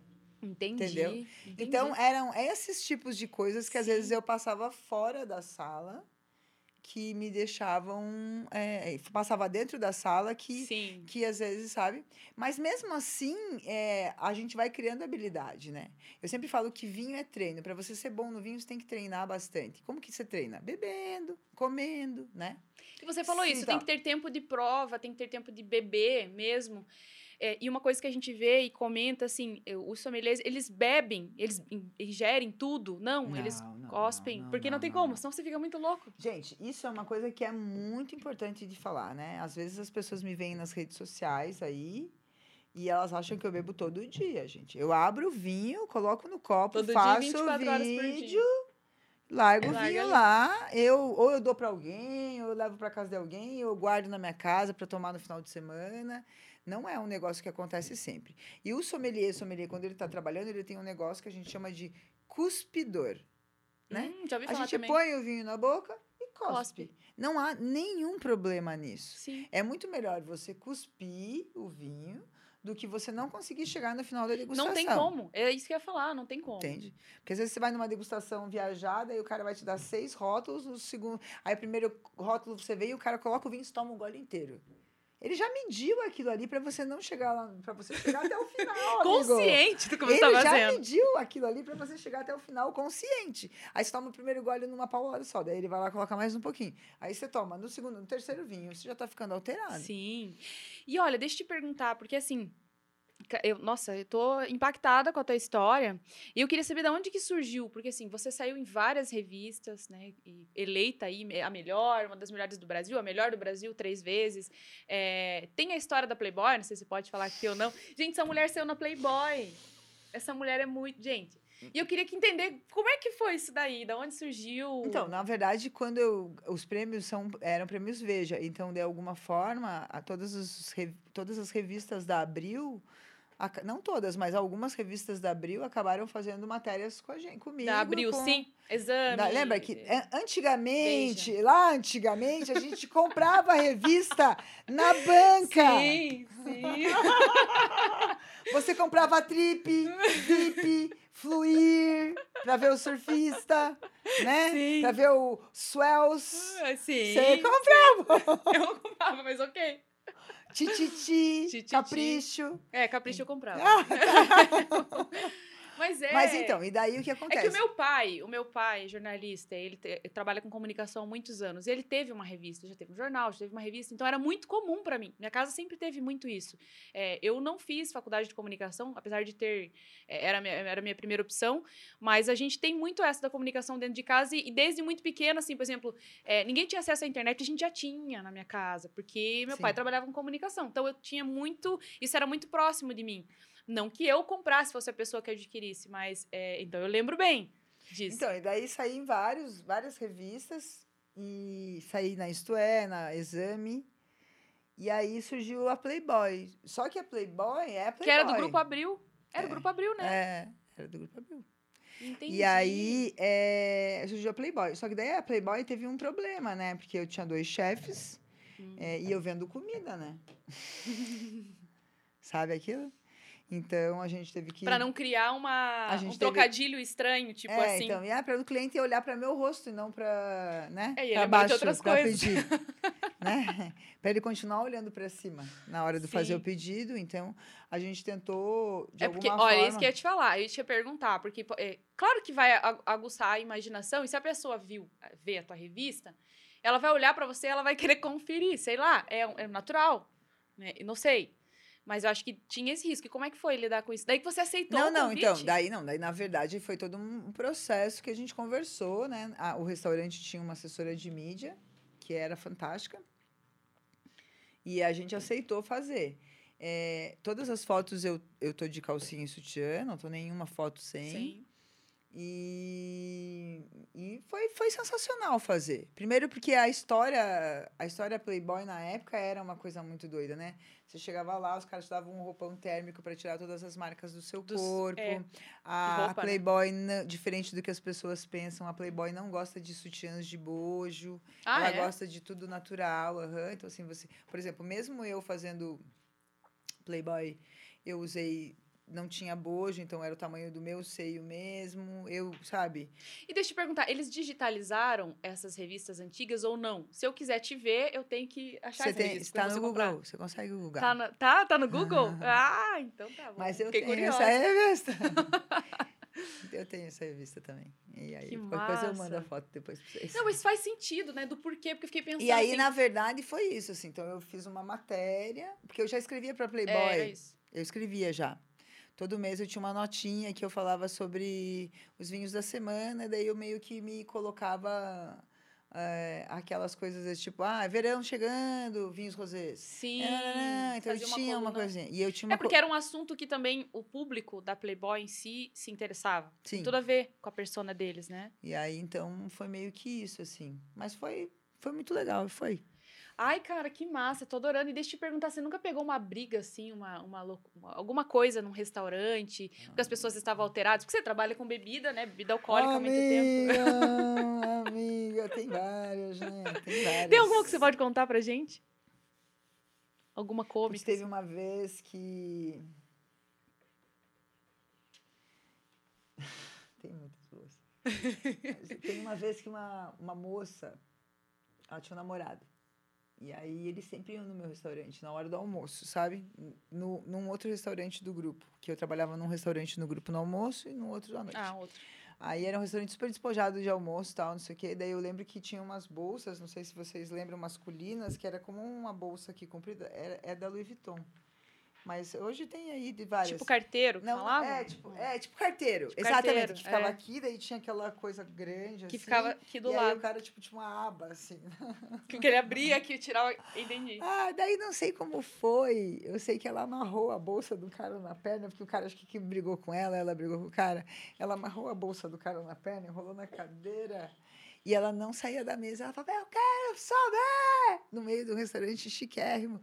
Você pegar a sua bolsa! Você sair daqui com a sua bolsa! Sim, porque era pra ele. E aí tal, e Tirar. aí ele foi lá pra fora, ela pegou, foi lá e começou a arremessar as coisas da bolsa dele lá de dentro e pra fora, assim. Gente. Eu já tive clientes, por exemplo, que tomavam Cabernet Sauvignon, e aí no dia que assinaram a separação, Na outra vez eu falei, ah, o senhor vai tomar Cabernet? Ele falou, nunca mais vou tomar Cabernet Sauvignon na vida.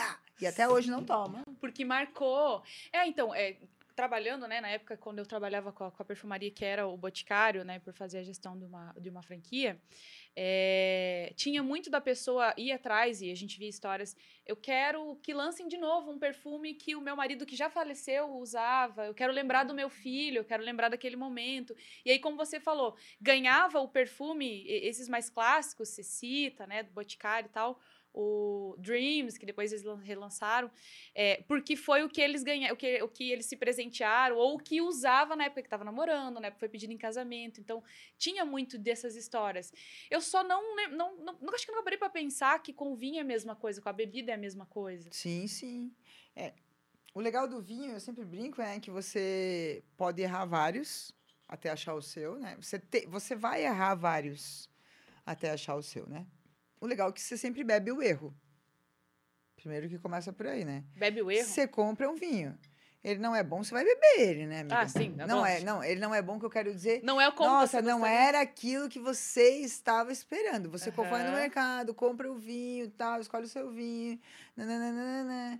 aí você tal, não era o vinho que você estava pensando, você toma aquele vinho, na próxima vez você fala, ah, eu só não vou comprar aquele, lá que eu não lá. gostei, mas Exato. você bebe o erro. Então, o erro no vinho você não se perde muito. Entendi. Você acaba bebendo o erro, né? É, e uma coisa também que eu acho bem bacana de falar é que o vinho, ele é assim. Então, tipo, por exemplo, tu tá tomando branco agora. Daí você vai ficar, sei lá, seis, sete, oito meses tomando branco. Um ano você fala, ah, eu não gosto de tomar tinto, só vou tomar branco. Aí um dia você pega um tinto muito bacana, você, fala, nossa, não aguento mais tomar branco.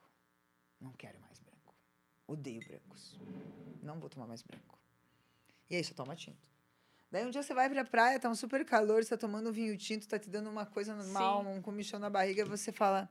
Aí tem um, a pessoa fala, ah, vamos tomar um branco. Daí você fala, não, não tomo branco. Aí você fala, nossa, como eu fiquei tanto tempo sem tomar branco.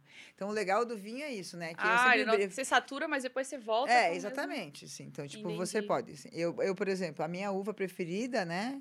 Hoje não é tão, hoje ela não é mais a minha uva da vez, mas ela ah. é tá. sempre a minha uva da vez. É a Cabernet Sauvignon, que é uma uva difícil para muita gente, é uma uva que para alguns países ela é muito legal, mas para outros ela não é tão legal assim, enfim. Mas ela é produzida no mundo inteiro, no planeta Por quê inteiro. Que ela é difícil. Ah, é porque na verdade a Cabernet Sauvignon ela tem características de fruta bruta, né? Ela tem uma fruta presente, tem uma pegada de boca grande, porque ela não é uma uva que tem muita cor, então a gente tem que esmagar bastante a casca para tirar a cor. Então ela tem aquela prensa, aquela pegada hum, de boca hum. lateral, né? Por causa é, de esmagar a, a gente, casca. É, que a gente uhum. chama de tanino, né? O tanino nada mais é que você ficar prensando uhum. a casca para tirar a cor. Quanto mais você prensa a casca, mais aquele tanino vai ficar aparente, né? uhum. né? E tem, às vezes, uma acidez bem alta, elevada. E aí, dependendo de alguns países, ela é super macia, veludada, mas dependendo de alguns países, ela tem umas, uma brutalidade. Então, assim, Entendi. assim, tem gente que nunca tomou vinho, tá tomando vinho su suave, daí vem uma pessoa e dá um Cabernet Sauvignon, Sauvignon. argentino para essa pessoa. Essa pessoa vai falar: Nossa senhora, eu não gostei. Vinho é ruim, não quero É tomar. ruim, não quero nunca mais tomar esse tipo de vinho.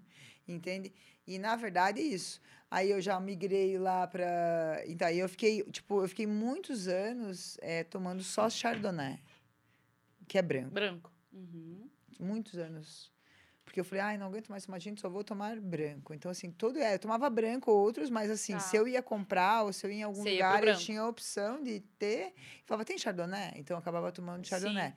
Que eu peguei um amor pela Chardonnay. Hoje eu acho a Chardonnay enjoativa. Porque você também tomou Porque eu tomei até. Qual que é a, a uva da vez para você?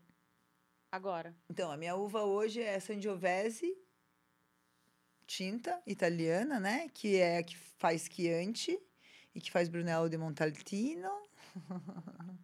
que é o meu vinho, né? Vinho. Que é o Brunello. Que diz que toda mulher fica muito mais bonita com o giro do copo do Brunello na mão. Ah, é? Ah! É igual usar Chanel. É igual usar Chanel. É igual usar Chanel. É igual usar Chanel. E Gewürztraminer é a minha uva branca do momento, que é essa uva que a gente Vamos tá falar sobre esse vinho, porque é assim, ó, pra galera que tá aqui, nem tem uma galera que tá assistindo a live, pra galera que vai assistir o podcast. É, quando a gente conseguiu fechar as agendas, que é um desafio, minha, do Fabrício e da convidada, né, que é a sua, é, e eu tinha falado assim, poxa, eu queria, olha, né, na minha cabeça, oh, eu queria gravar o podcast do vinho, pra gente tomar o vinho, que fosse à noite, porque na minha cabeça, né, combina mais. Tá, vamos ser de manhã. Eu falei, eu vou, vou arriscar falar pra ela se tem algum vinho que a gente pode tomar de manhã, 10 horas da manhã. E qual é? E aí você prontamente falou: não, é, sim, vamos tomar um vinho branco, eu tenho aqui, eu levo. E eu queria saber que vinho é esse que você trouxe hoje para nós. Bom, esse vinho aqui, na verdade, é um vinho chileno. Né? Eu tive uma experiência grande lá no Chile, fiquei seis meses lá vivendo no Chile mesmo, por causa de um campeonato que ia rolar. Esse aqui é o Adobe, e ele é produzido por uma vinícola chamada Emiliana, que muita gente conheceu como Santa Emiliana. O que, que mudou da Santa Emiliana para Emiliana? Né? A Santa Emiliana produzia vinhos normais, como, como esse até, e como todos os outros. Só que a, aí tem uma enóloga lá, pequenininha, muito gente boa, ela transformou o vinhedo todo da Emiliana em vinhedo orgânico. O que, que significa isso? Ela replantou todo tudo que ela podia replantar de vinhedo novo, ela replantou, o que ela pôde utilizar como vinhedo antigo para virar orgânico, ela deixou. O que é um vinhedo orgânico, né? O que é um vinho orgânico? Ele tem que ter, no mínimo, oito, não sei agora aqui, se acho que é 800 metros, ele tem que estar é 800 metros de distância de todo o perímetro. Eu tenho que verificar tá, tá. essa informação, mas ele tem que estar totalmente longe do perímetro. Não pode entrar nada animal nessa Sim. coisa. Então, assim, nenhum aditivo nenhum pode aditivo. ser colocado aqui de produto animal, né? Tipo, sulfito, sulfato, tudo tem que ser produzido de uma maneira orgânica. Uhum. O orgânico é muito engraçado que às vezes eu brinco com os meus alunos, eles falam: "Ah, mas o que é orgânico, professor?" Eu falo: "Orgânico é aquele vinho que nossos avós faziam lá na casa, que tem as galinhas, que fazem o cocôzinho, que tem as cabrinhas, tem os carneiros, entendeu? Lá Sim. no vinhedo anda todo mundo junto, tem as roseiras no meio, tudo tem tudo, tudo, muito mais natural. Uhum. A Gewürztraminer ou Gewürztraminer, tem um monte de gente que fala de vários nomes, né? é, é uma uva necessariamente produzida lá em cima na França, né? Na divisa da Alsácia, ela é uma uva que necessariamente na, na Alsácia, na divisa com a Alemanha, na verdade, na verdade, ela é uma uva que as pessoas falam que ela é uma uva mais pro lado da Alemanha mesmo. Então, junto com a Riesling, é uma uva que, se você prestar atenção, né, a Riesling é a uva mais importante da Alsácia e a e acho que é a mais conhecida da, também, do vinho branco. Não. Não? A uva mais conhecida e mais plantada no mundo, do universo, a uva mais plantada no universo é branca e é Chardonnay. Ah, é Chardonnay. Depois veio a Cabernet Sauvignon. E a, a uva mais conhecida é a Chardonnay e a segunda uva mais conhecida é a Sauvignon Blanc. Nossa. A Chardonnay é aquela uva que tem mais explosão aromática de flor, de manteiga. E a Sauvignon Blanc já é uma uva que tem muito mais acidez e frescor. Então lembra uva verde, maçã verde. Tenho certeza que você já tomou muitos Sauvignons. Muitos. Já, já tomei. Não entendi e... assim, mas ok, tomei. Não tinha esse conhecimento, mas tomava. É isso. Então, assim, um, um, um, quando, por exemplo, as pessoas falam, ah, mas com o que, que se harmoniza? Então, assim, eu sempre brinco que a Chardonnay se harmoniza com peixe na manteiga e a Sauvignon Blanc se harmoniza com peixe com limãozinho espremido. Hum, faz As... sentido. Você entendeu? Sim. Pra elas... Porque a, é, a manteiga dela é mais pesada, mais densa. E a Chardonnay segura é... isso. Uhum. E a Sauvignon Blanc tal. A Gewürztraminer, ela tem características únicas. Ela tem uma explosão aromática altíssima. É uma das uvas mais explosivas aromaticamente. Sim. Ela tem cheiro, né? Isso que é uma coisa muito importante no vinho. Quanto mais frio o vinho tá, esse vinho aqui já não tá tão frio quanto ele chegou, porque tá aqui fora do balde mas é, quanto mais frio ele tá, variando entre 7 e 11 graus, maior é a explosão aromática que a gente tem de copo. Ai, tá. E olha que legal, né? Antes da gente começar o podcast, você estava me ensinando aí a, a, a, poder cheirar o vinho, vamos dizer assim, não sei se tem um nome isso, e que a gente tem que colocar o nariz, o ideal seria colocar o nariz todo dentro da taça, para quem está assistindo. Para quem está ouvindo, vai ter que assistir o vídeo depois, porque está nas plataformas de áudio aí, podcast Jornada Múltipla, né? Spotify, Deezer, enfim. Para quem tá na live aqui, presta atenção, tem que colocar o nariz todo. Aí você me explicou, tem, enfim, não vamos detalhar, mas assim, tem os... os, os as fases as do fases. nariz. E agora colocar... veja lá onde que tá o álcool. Olha como ele mudou. Ele não vai mais lá pro final. Mas ele tá aqui agora. Ele tá aqui, já no primeira puxada. Olha, a gente, eu tô aprendendo como eu tô chique. eu sou, fala a verdade. Eu sou, eu sou, olha, eu levo jeito. É, Levo, leva. ah, então tá bom. Porque assim, apesar de tomar bastante, apesar de eu, eu gostava sempre muito de ler, porque assim, quando eu, quando eu conheci, nem sei como, mas quando eu conheci, eu até acho que era com meu ex-marido, porque ele era mais velho. E eu era novinha e tal, é, vamos tomar um vinho. Eu não tomava vinho, mas o vinho que eu conhecia era vinho suave. Então, ok, o pessoal mais velho vai tomar um vinho é, seco. E assim, todo mundo acha ruim. Eu gostei daquilo, eu gostei, daí a gente começou a tomar e tal, e eu gostei. E a gente saía bastante, principalmente porque ele trabalhava numa multinacional, então tinham vários, é, era, uma, era uma empresa que tinha várias pessoas de fora, que já tinham muito mais costume do que no Brasil, e tudo que eles faziam era. tinha vinho no meio. Entende? Então, ali eu comecei a tomar. E eu falei, cara, que eu gostei desse negócio, eu vou pesquisar. Aí eu comecei a pesquisar, estudar, tanto que eu passei do conhecimento dele, porque eu fiquei, fui a fundo. Mas mesmo assim, tudo que eu pesquisei ainda é muito básico. Acima, lógico, da pessoa que está começando, enfim. Mas é muito básico. Então, é, escutar isso de você é muito bacana, porque sabe quando você vai fazendo sentido? Nossa, ela falou da- do vinho, da uva tal, da sensação tal. Nossa, eu acho que eu tenho essa sensação, acho que eu tenho isso. Eu perguntei do Cabernet Sauvignon, e é que- é que Riesling eu sempre vi, via sempre nas cartas de, de, de vinho nos restaurantes, eu achava que era comum, por isso que eu falei. Mas o Cabernet Sauvignon, se você vai no mercado, Tem lá na todos. parte da adega, exatamente. É, porque é a uva mais básica, Para- mais plantada do planeta. Ah, ok. Tinta, é, tinta. faz sentido. Tinta. Tinta, né? Né? Então, e aí o que acontece? Todo produtor produz Cabernet Sauvignon. Explico por quê. Que a Cabernet Sauvignon é uma uva de guarda. Quando eu falo uva de guarda, o vinho que tem Cabernet Sauvignon, ele, ele tem uma durabilidade maior do que qualquer outra. Por causa de vários fatores que eu não vou explicar, porque daí é a aula Sim. teórica. Aham. Mas ele tem uma tendência a ser uma uva mais de guarda. Então, assim, é um vinho que tem uma durabilidade maior. E todos os produtores, a maior parte do planeta, produzem um pouquinho de Cabernet Sauvignon, mesmo não sendo a uva primícia dele, Uhum. mesmo ele, sei lá, ele produz Syrah e ele só Uhum. faz vinho de Syrah, mas ele tem um Cabernet Sauvignon lá para ele Aham. brincar, para fazer uma mescla um dia. Sim. Entendeu? Então ele sempre produz um pouquinho de Cabernet Sauvignon. É porque é a uva, é a uva tinta do, do, do planeta, assim. Entendi. E é a uva que tem as características que, que podem nivelar o vinho para que esse vinho seja um pouco mais durável. Né? Entendi, entendi. Nossa, faz todo sentido, gente. Que legal olhar dessa, dessa forma. Não, minha vontade é ficar aqui três horas falando sobre isso no podcast. A gente já passou de uma hora e eu quero. e eu Nossa, queria. a gente nem começou ainda. A gente nem começou, nem começamos a história. E eu queria que você falasse assim um pouco dos teus. é, dos teus. Como é que se chama? Campeonatos? É esse o nome? Não sei se é esse o nome. É, na verdade, sim. Festivais? Não sei como que se chama isso. A que gente chama de participou. campeonato, então. Eu participei de alguns. é, esses de São Agora Paulo, que eu já sei, eu Veja. posso fazer esse movimento com toda certeza, porque eu tô fazendo. Esses de São Paulo, eu participei da Veja, eu ganhei melhor carta de vinhos, é, até 400 rótulos. Eu fiz esse campeonato que foi do Chile, que fazia já tempo que eu não trabalhava, estava me sentindo meio meio triste, meio, sei lá, falei, ah, acho que eu não sou mais tão boa quanto eu era, acho que, não, entendeu? Mesmo estudando todos os dias e tal, e daí teve essa oportunidade de participar do campeonato do Chile, que, tipo, fez um boom na minha cabeça de novo. Eu falei, pô, você pode. Só que daí eu não gosto de perder também, Trouxe sabe? aquela Débora ali que. Daí eu podia ficar quatro dias no Chile com as meninas, fazendo as provas e tal. Ou eu podia, sei lá, pegar minhas coisas, vender tudo embora e ficar seis meses. E aí eu peguei, vendi tudo e fui embora. meses.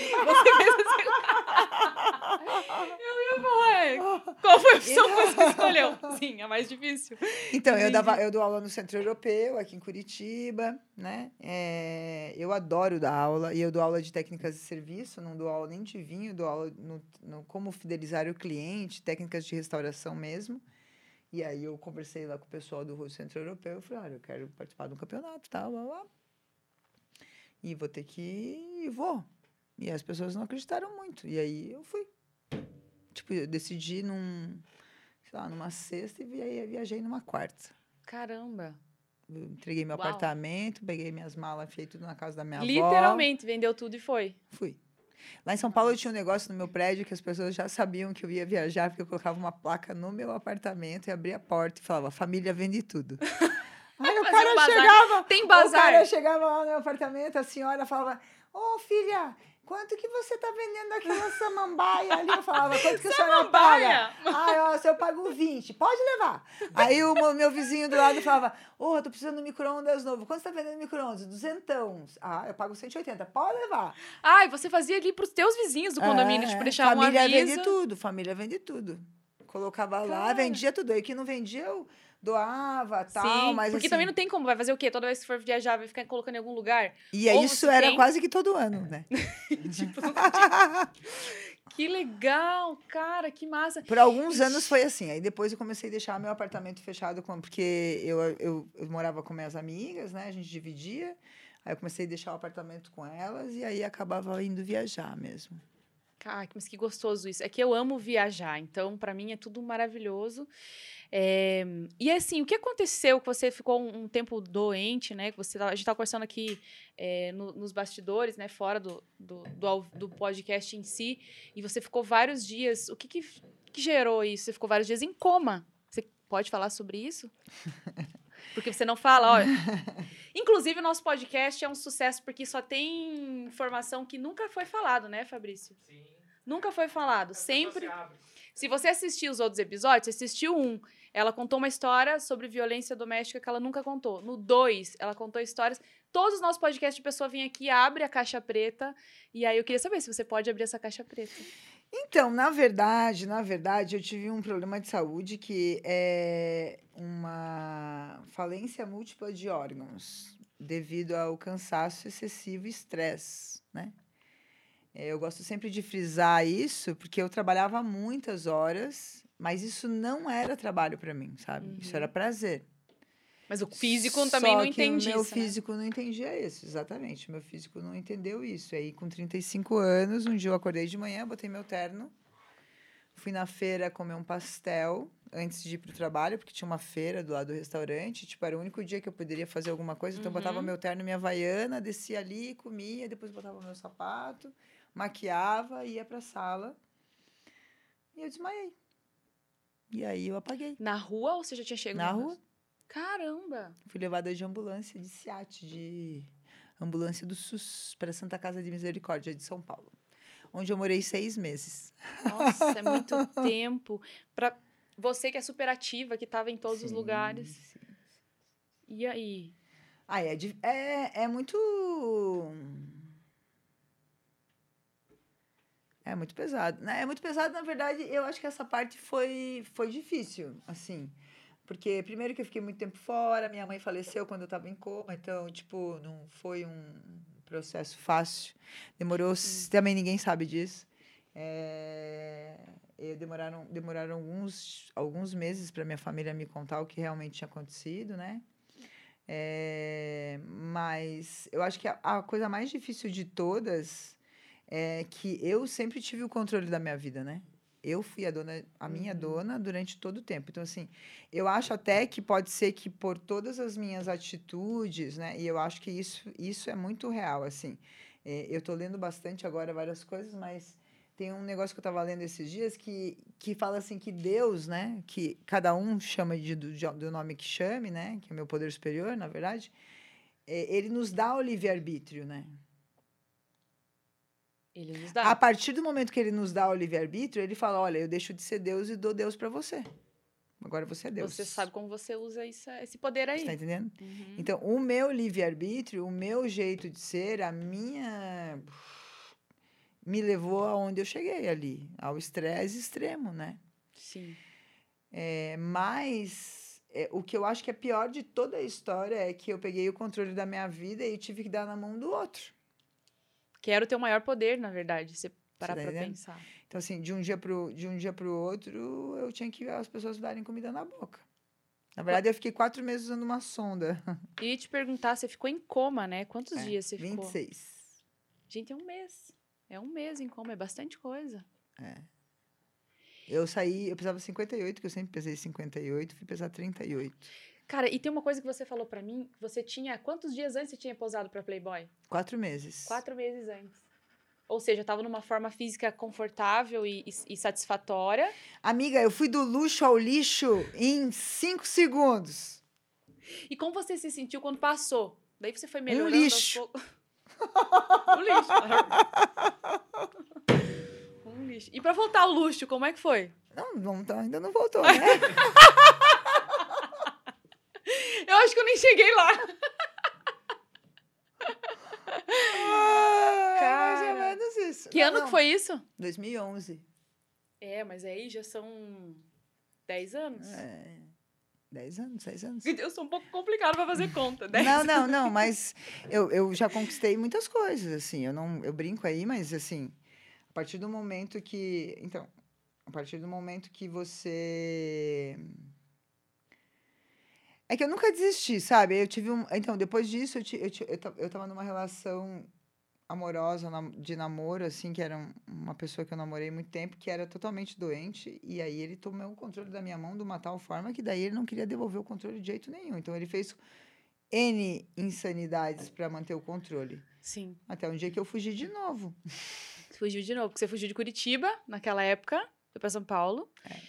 E olha, isso é importante falar, sabe por quê? As pessoas acham que quando você se envolve num relacionamento abusivo é porque você é muito fraquinha.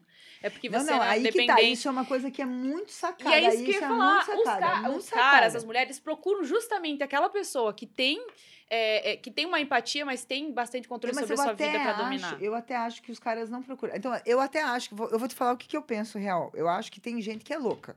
Sim, Ponto. sim. Pra eu começar, acho que é. tem gente que é louca e dissimulada e que já faz esse tipo de coisa na dissimulação. Na dissimulação. Essa, ah, eu vou pegar essa menina ali porque ela é bonitinha, tem um batom vermelho, eu achei ela linda, maravilhosa. Acabou de terminar com se separar do marido, tem três filhos para criar, tá precisando de alguém. É, Tá vulnerável emocionalmente, vou- Eu sou um cara louco dissimulado que, que tal, e eu vou usar ela. Eu até acredito nisso. É, mas eu também acredito que, às vezes, as pessoas, para não perder, elas são, fazem coisas que talvez não sejam tão legais. Apesar de que, Também. no meu caso, o cara é o primeiro caso. O primeiro caso. Mas, ah, mas geralmente é. Mas o que eu queria Mas te eu dizer é não- que eles têm prazer em dominar alguém que sempre foi dona de si mesmo.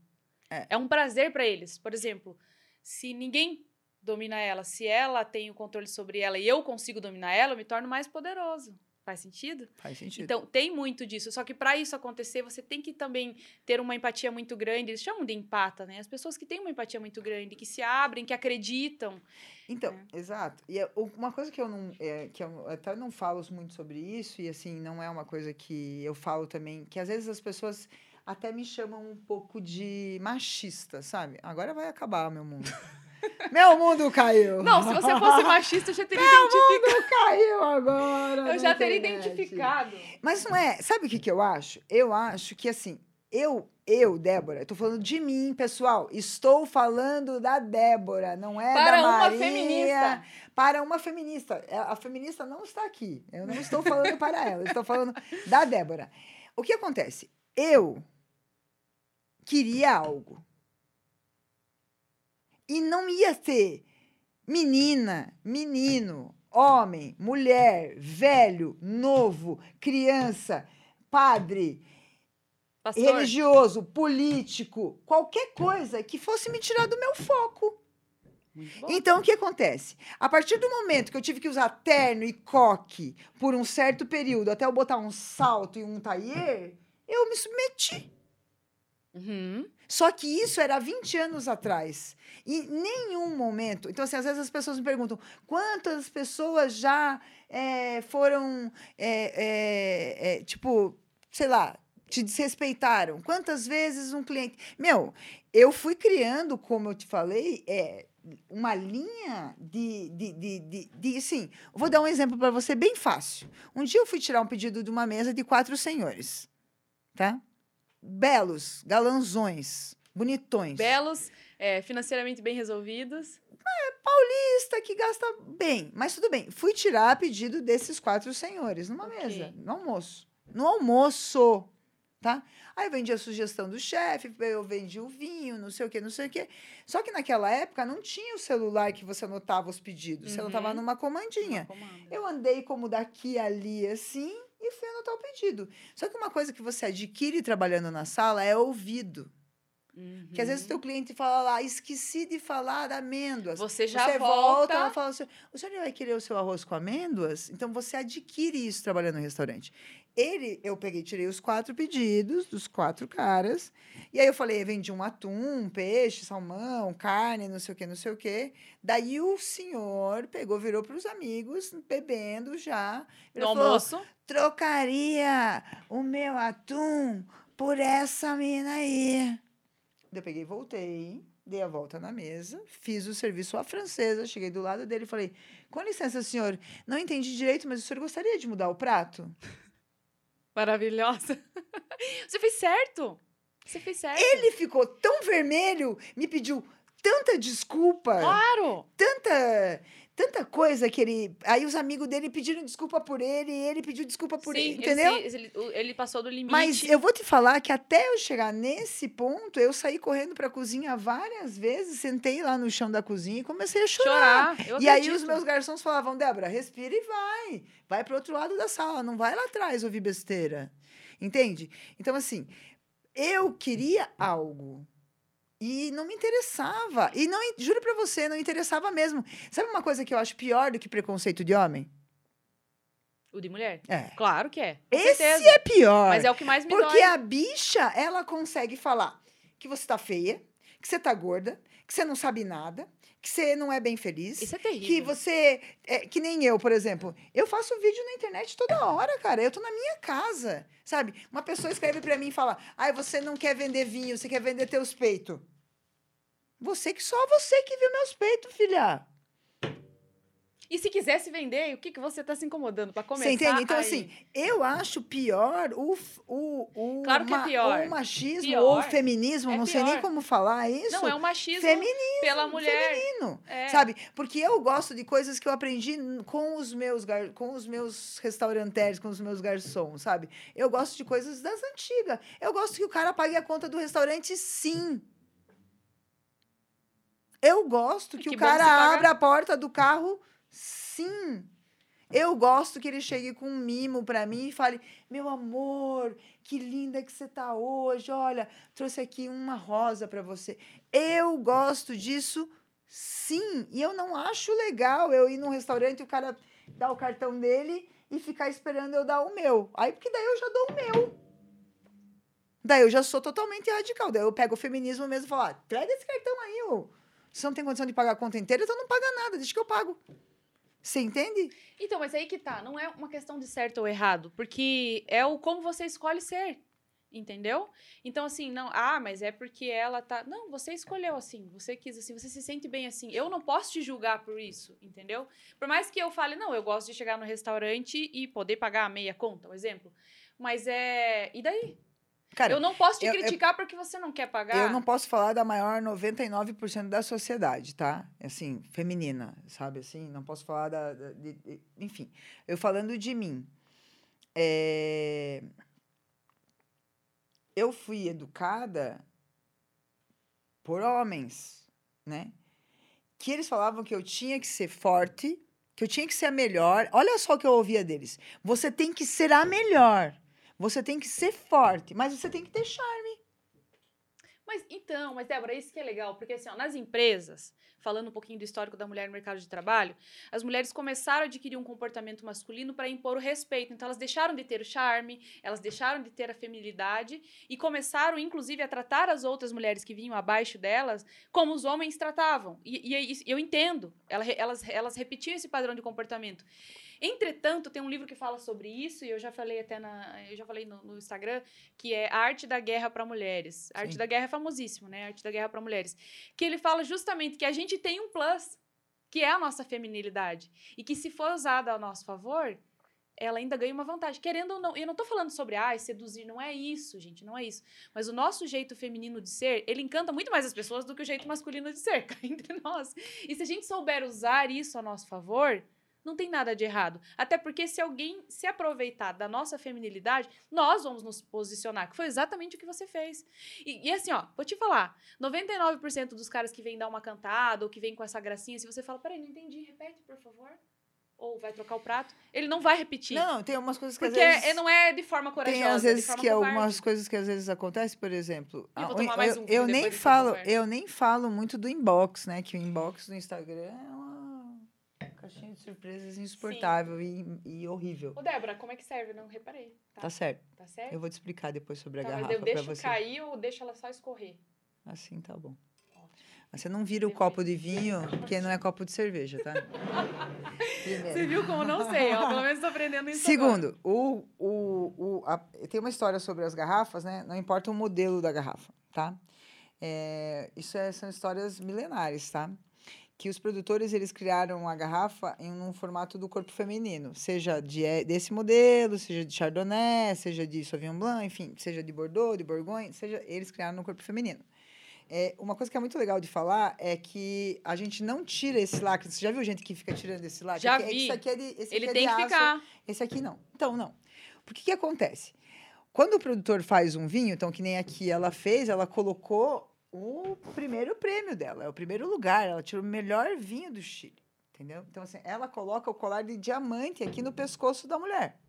Então, esse lacre aqui que a gente corta só aqui para abrir, é o colar de diamante. Então a gente não tira da garrafa, a gente deixa aqui Uhum. certo? Já que é o corpo da mulher. Então, assim, a gente não segura a garrafa por baixo, porque a gente não mete o dedo lá. Ai, olha, que louco.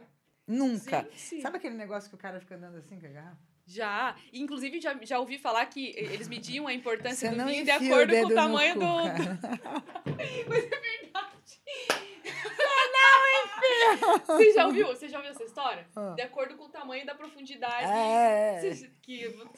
de acordo com a tua profundidade.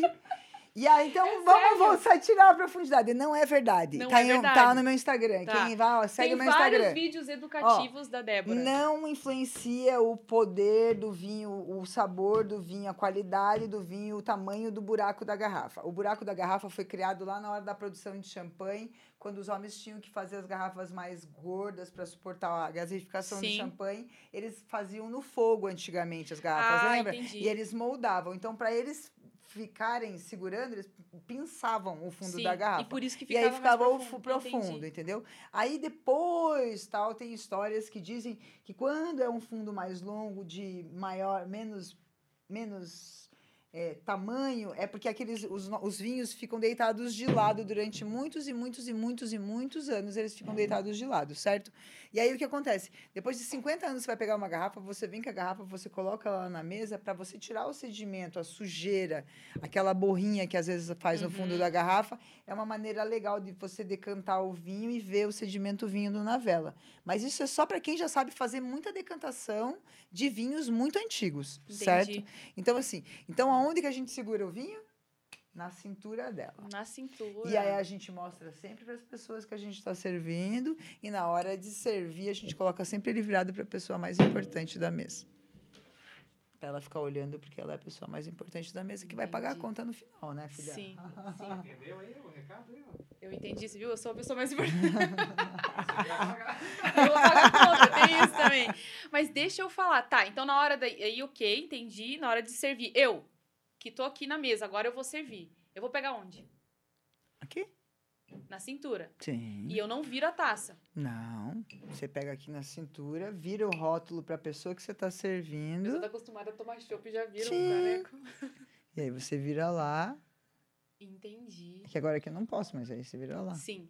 É porque geralmente, assim, aí, aí eu vou trazer um pouquinho da, da- Que não é ideia. Assim, a gente já tá caminhando pro final, inclusive, infelizmente, né? Mas realmente, a gente vai para as, as últimas conversas A aqui. gente vai ter que fazer mais sete podcasts. Nós vamos fazer mais. tá muito bom. Inclusive, a gente terminou a garrafa, só pra vocês saberem. Desde as 10 da manhã, galera. Nem Mas sei assim, que horas são. Não, também não sei. Eu, meus, Eu tenho que dar aula hoje de noite, pouco, tenho que dar aula hoje de noite, vai. É, a pessoa mais importante da mesa, geralmente, se for um casal, é o homem. Se tiver autoridades, a autoridade maior. Se tiver. É nesse sentido, né?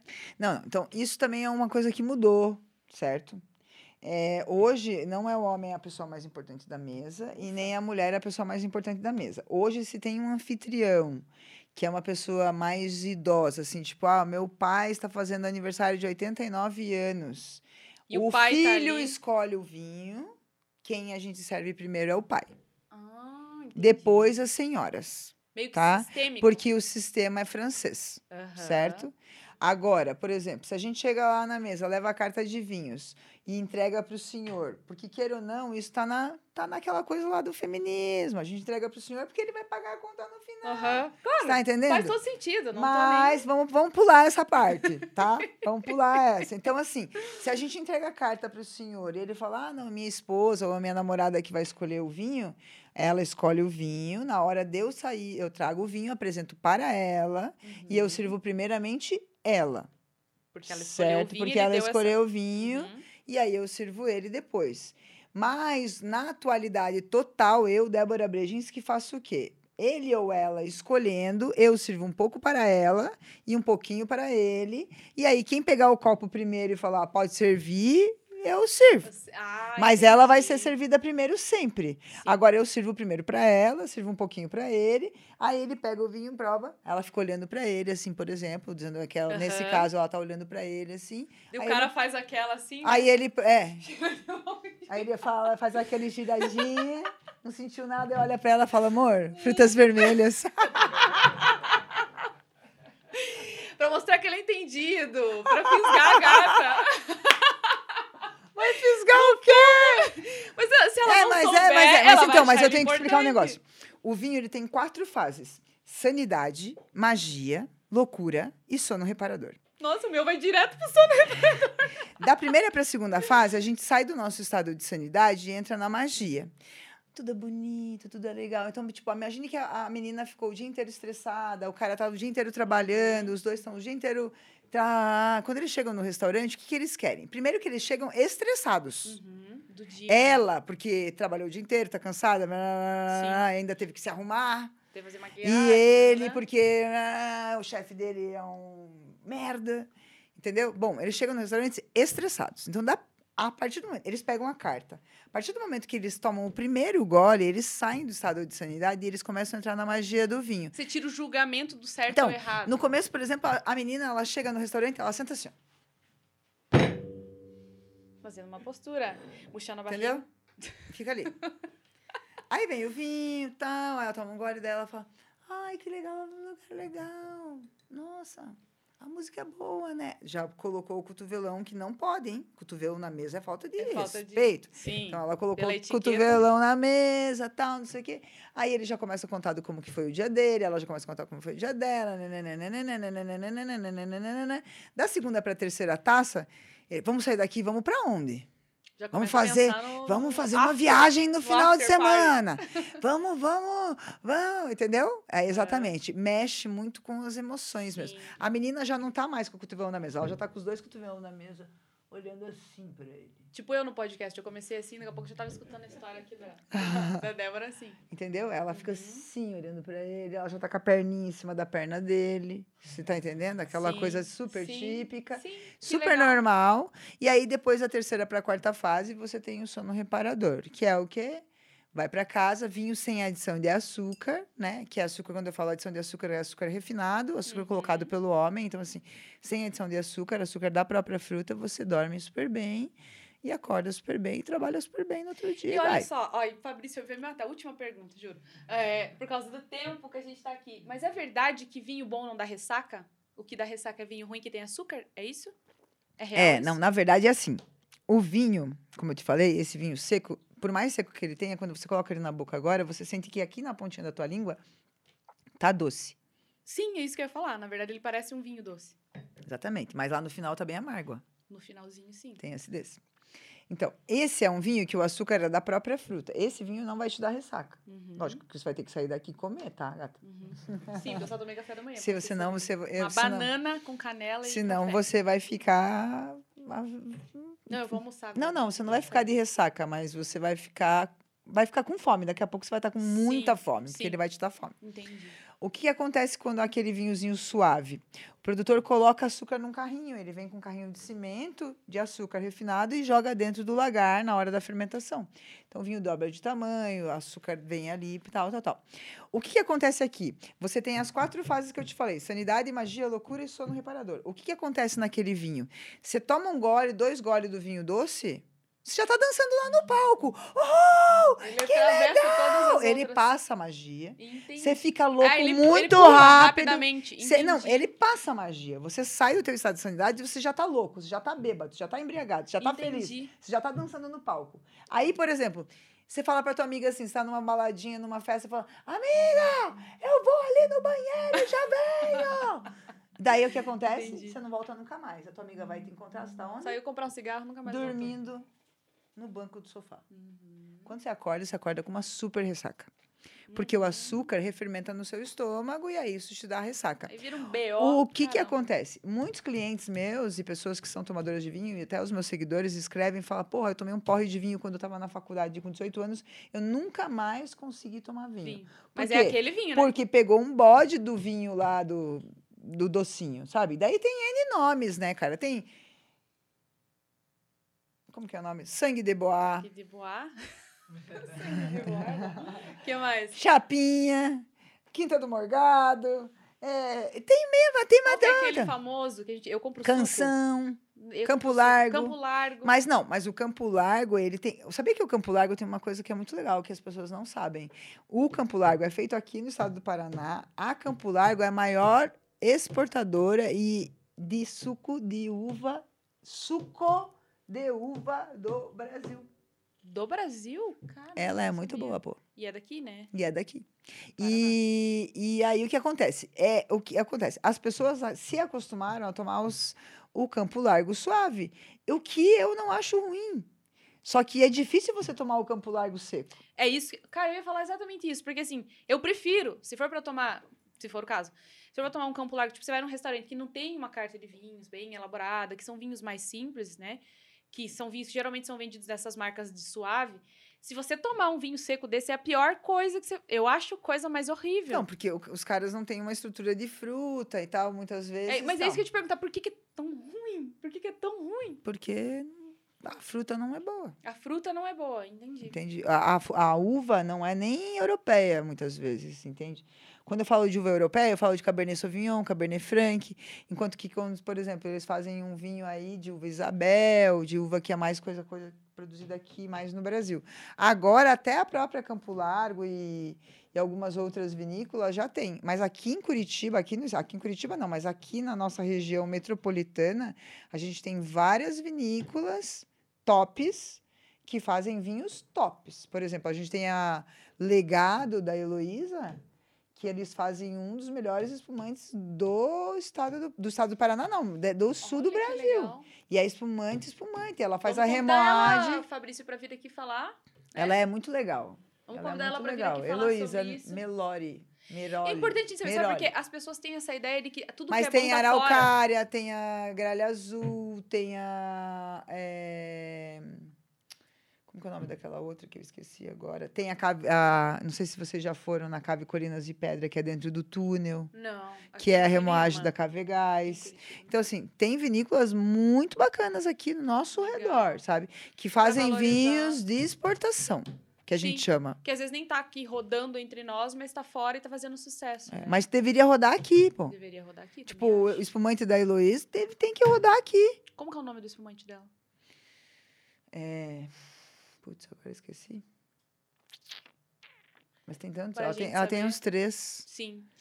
Mas, gente, olha só, deixa eu falar. Nós estamos, então, agora, vamos fechar o nosso podcast, que a gente já tá aqui um tempo, o Fabrício vai estrangular nós. Vamos deixar bater o papo, vamos fazer mais um.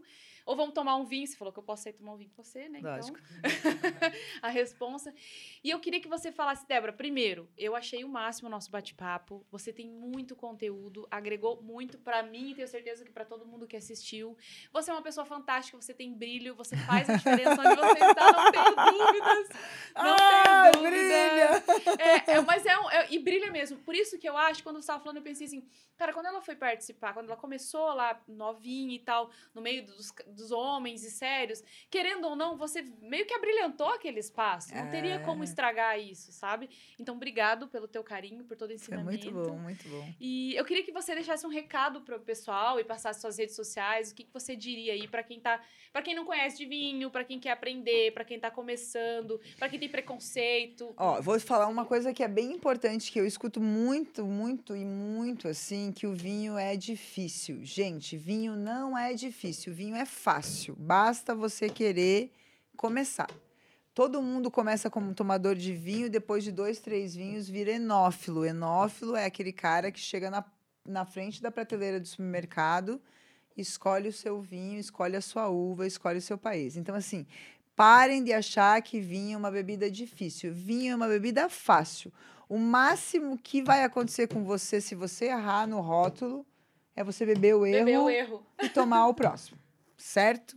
É, as minhas redes sociais é Débora Brejinski no Instagram, Débora Brejinski no Facebook.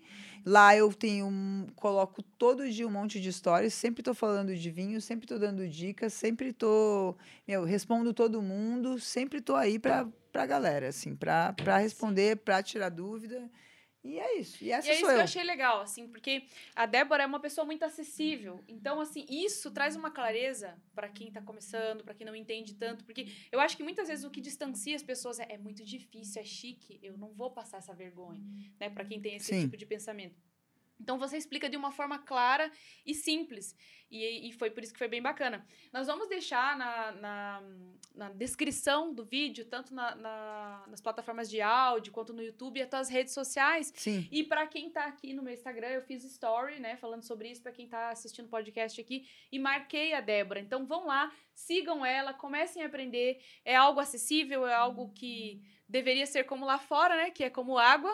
Aqui a gente eti- elitiza, elitiza e acaba ficando distante. Débora, mais uma vez então, obrigado. Nós vamos finalizar. Nós temos que bater aqui um negócio aqui. E tem que fazer um brinde final também, porque esse, Esse é o Fabrício. foi muito especial. Ah, o Fabrício, que não aparece, mas faz parte de tudo Tu com a gente. é, Fabrício. Valeu, gente. Fechou? Então é isso. Eu quero que vocês, se gostaram desse podcast, deixem o like. Tô fazendo igual os caras de gamer. Deixa o like aí e Like, segue. like, like. Coração, coração. Ah, deixa um comentário, porque comentário ajuda muito. Ajuda a gente a desenvolver, ajuda a gente a melhorar, trazer conteúdos diferentes, ou saber que tá no caminho certo. Deixe seu comentário, o que, que você achou, o que, que você aprendeu. E, principalmente, se inscreve, né? Pra receber as notificações dos próximos. Então é isso, espero Ah, eu vocês. queria que vocês depois me passassem o canal do YouTube pra eu divulgar Vão passar. Espero vocês no próximo podcast, na semana que vem. Beijos! Bebam muito vinho! Até o final de semana tá chegando, senhores! Não, agora eu vou beber vinho de uma forma diferente. né?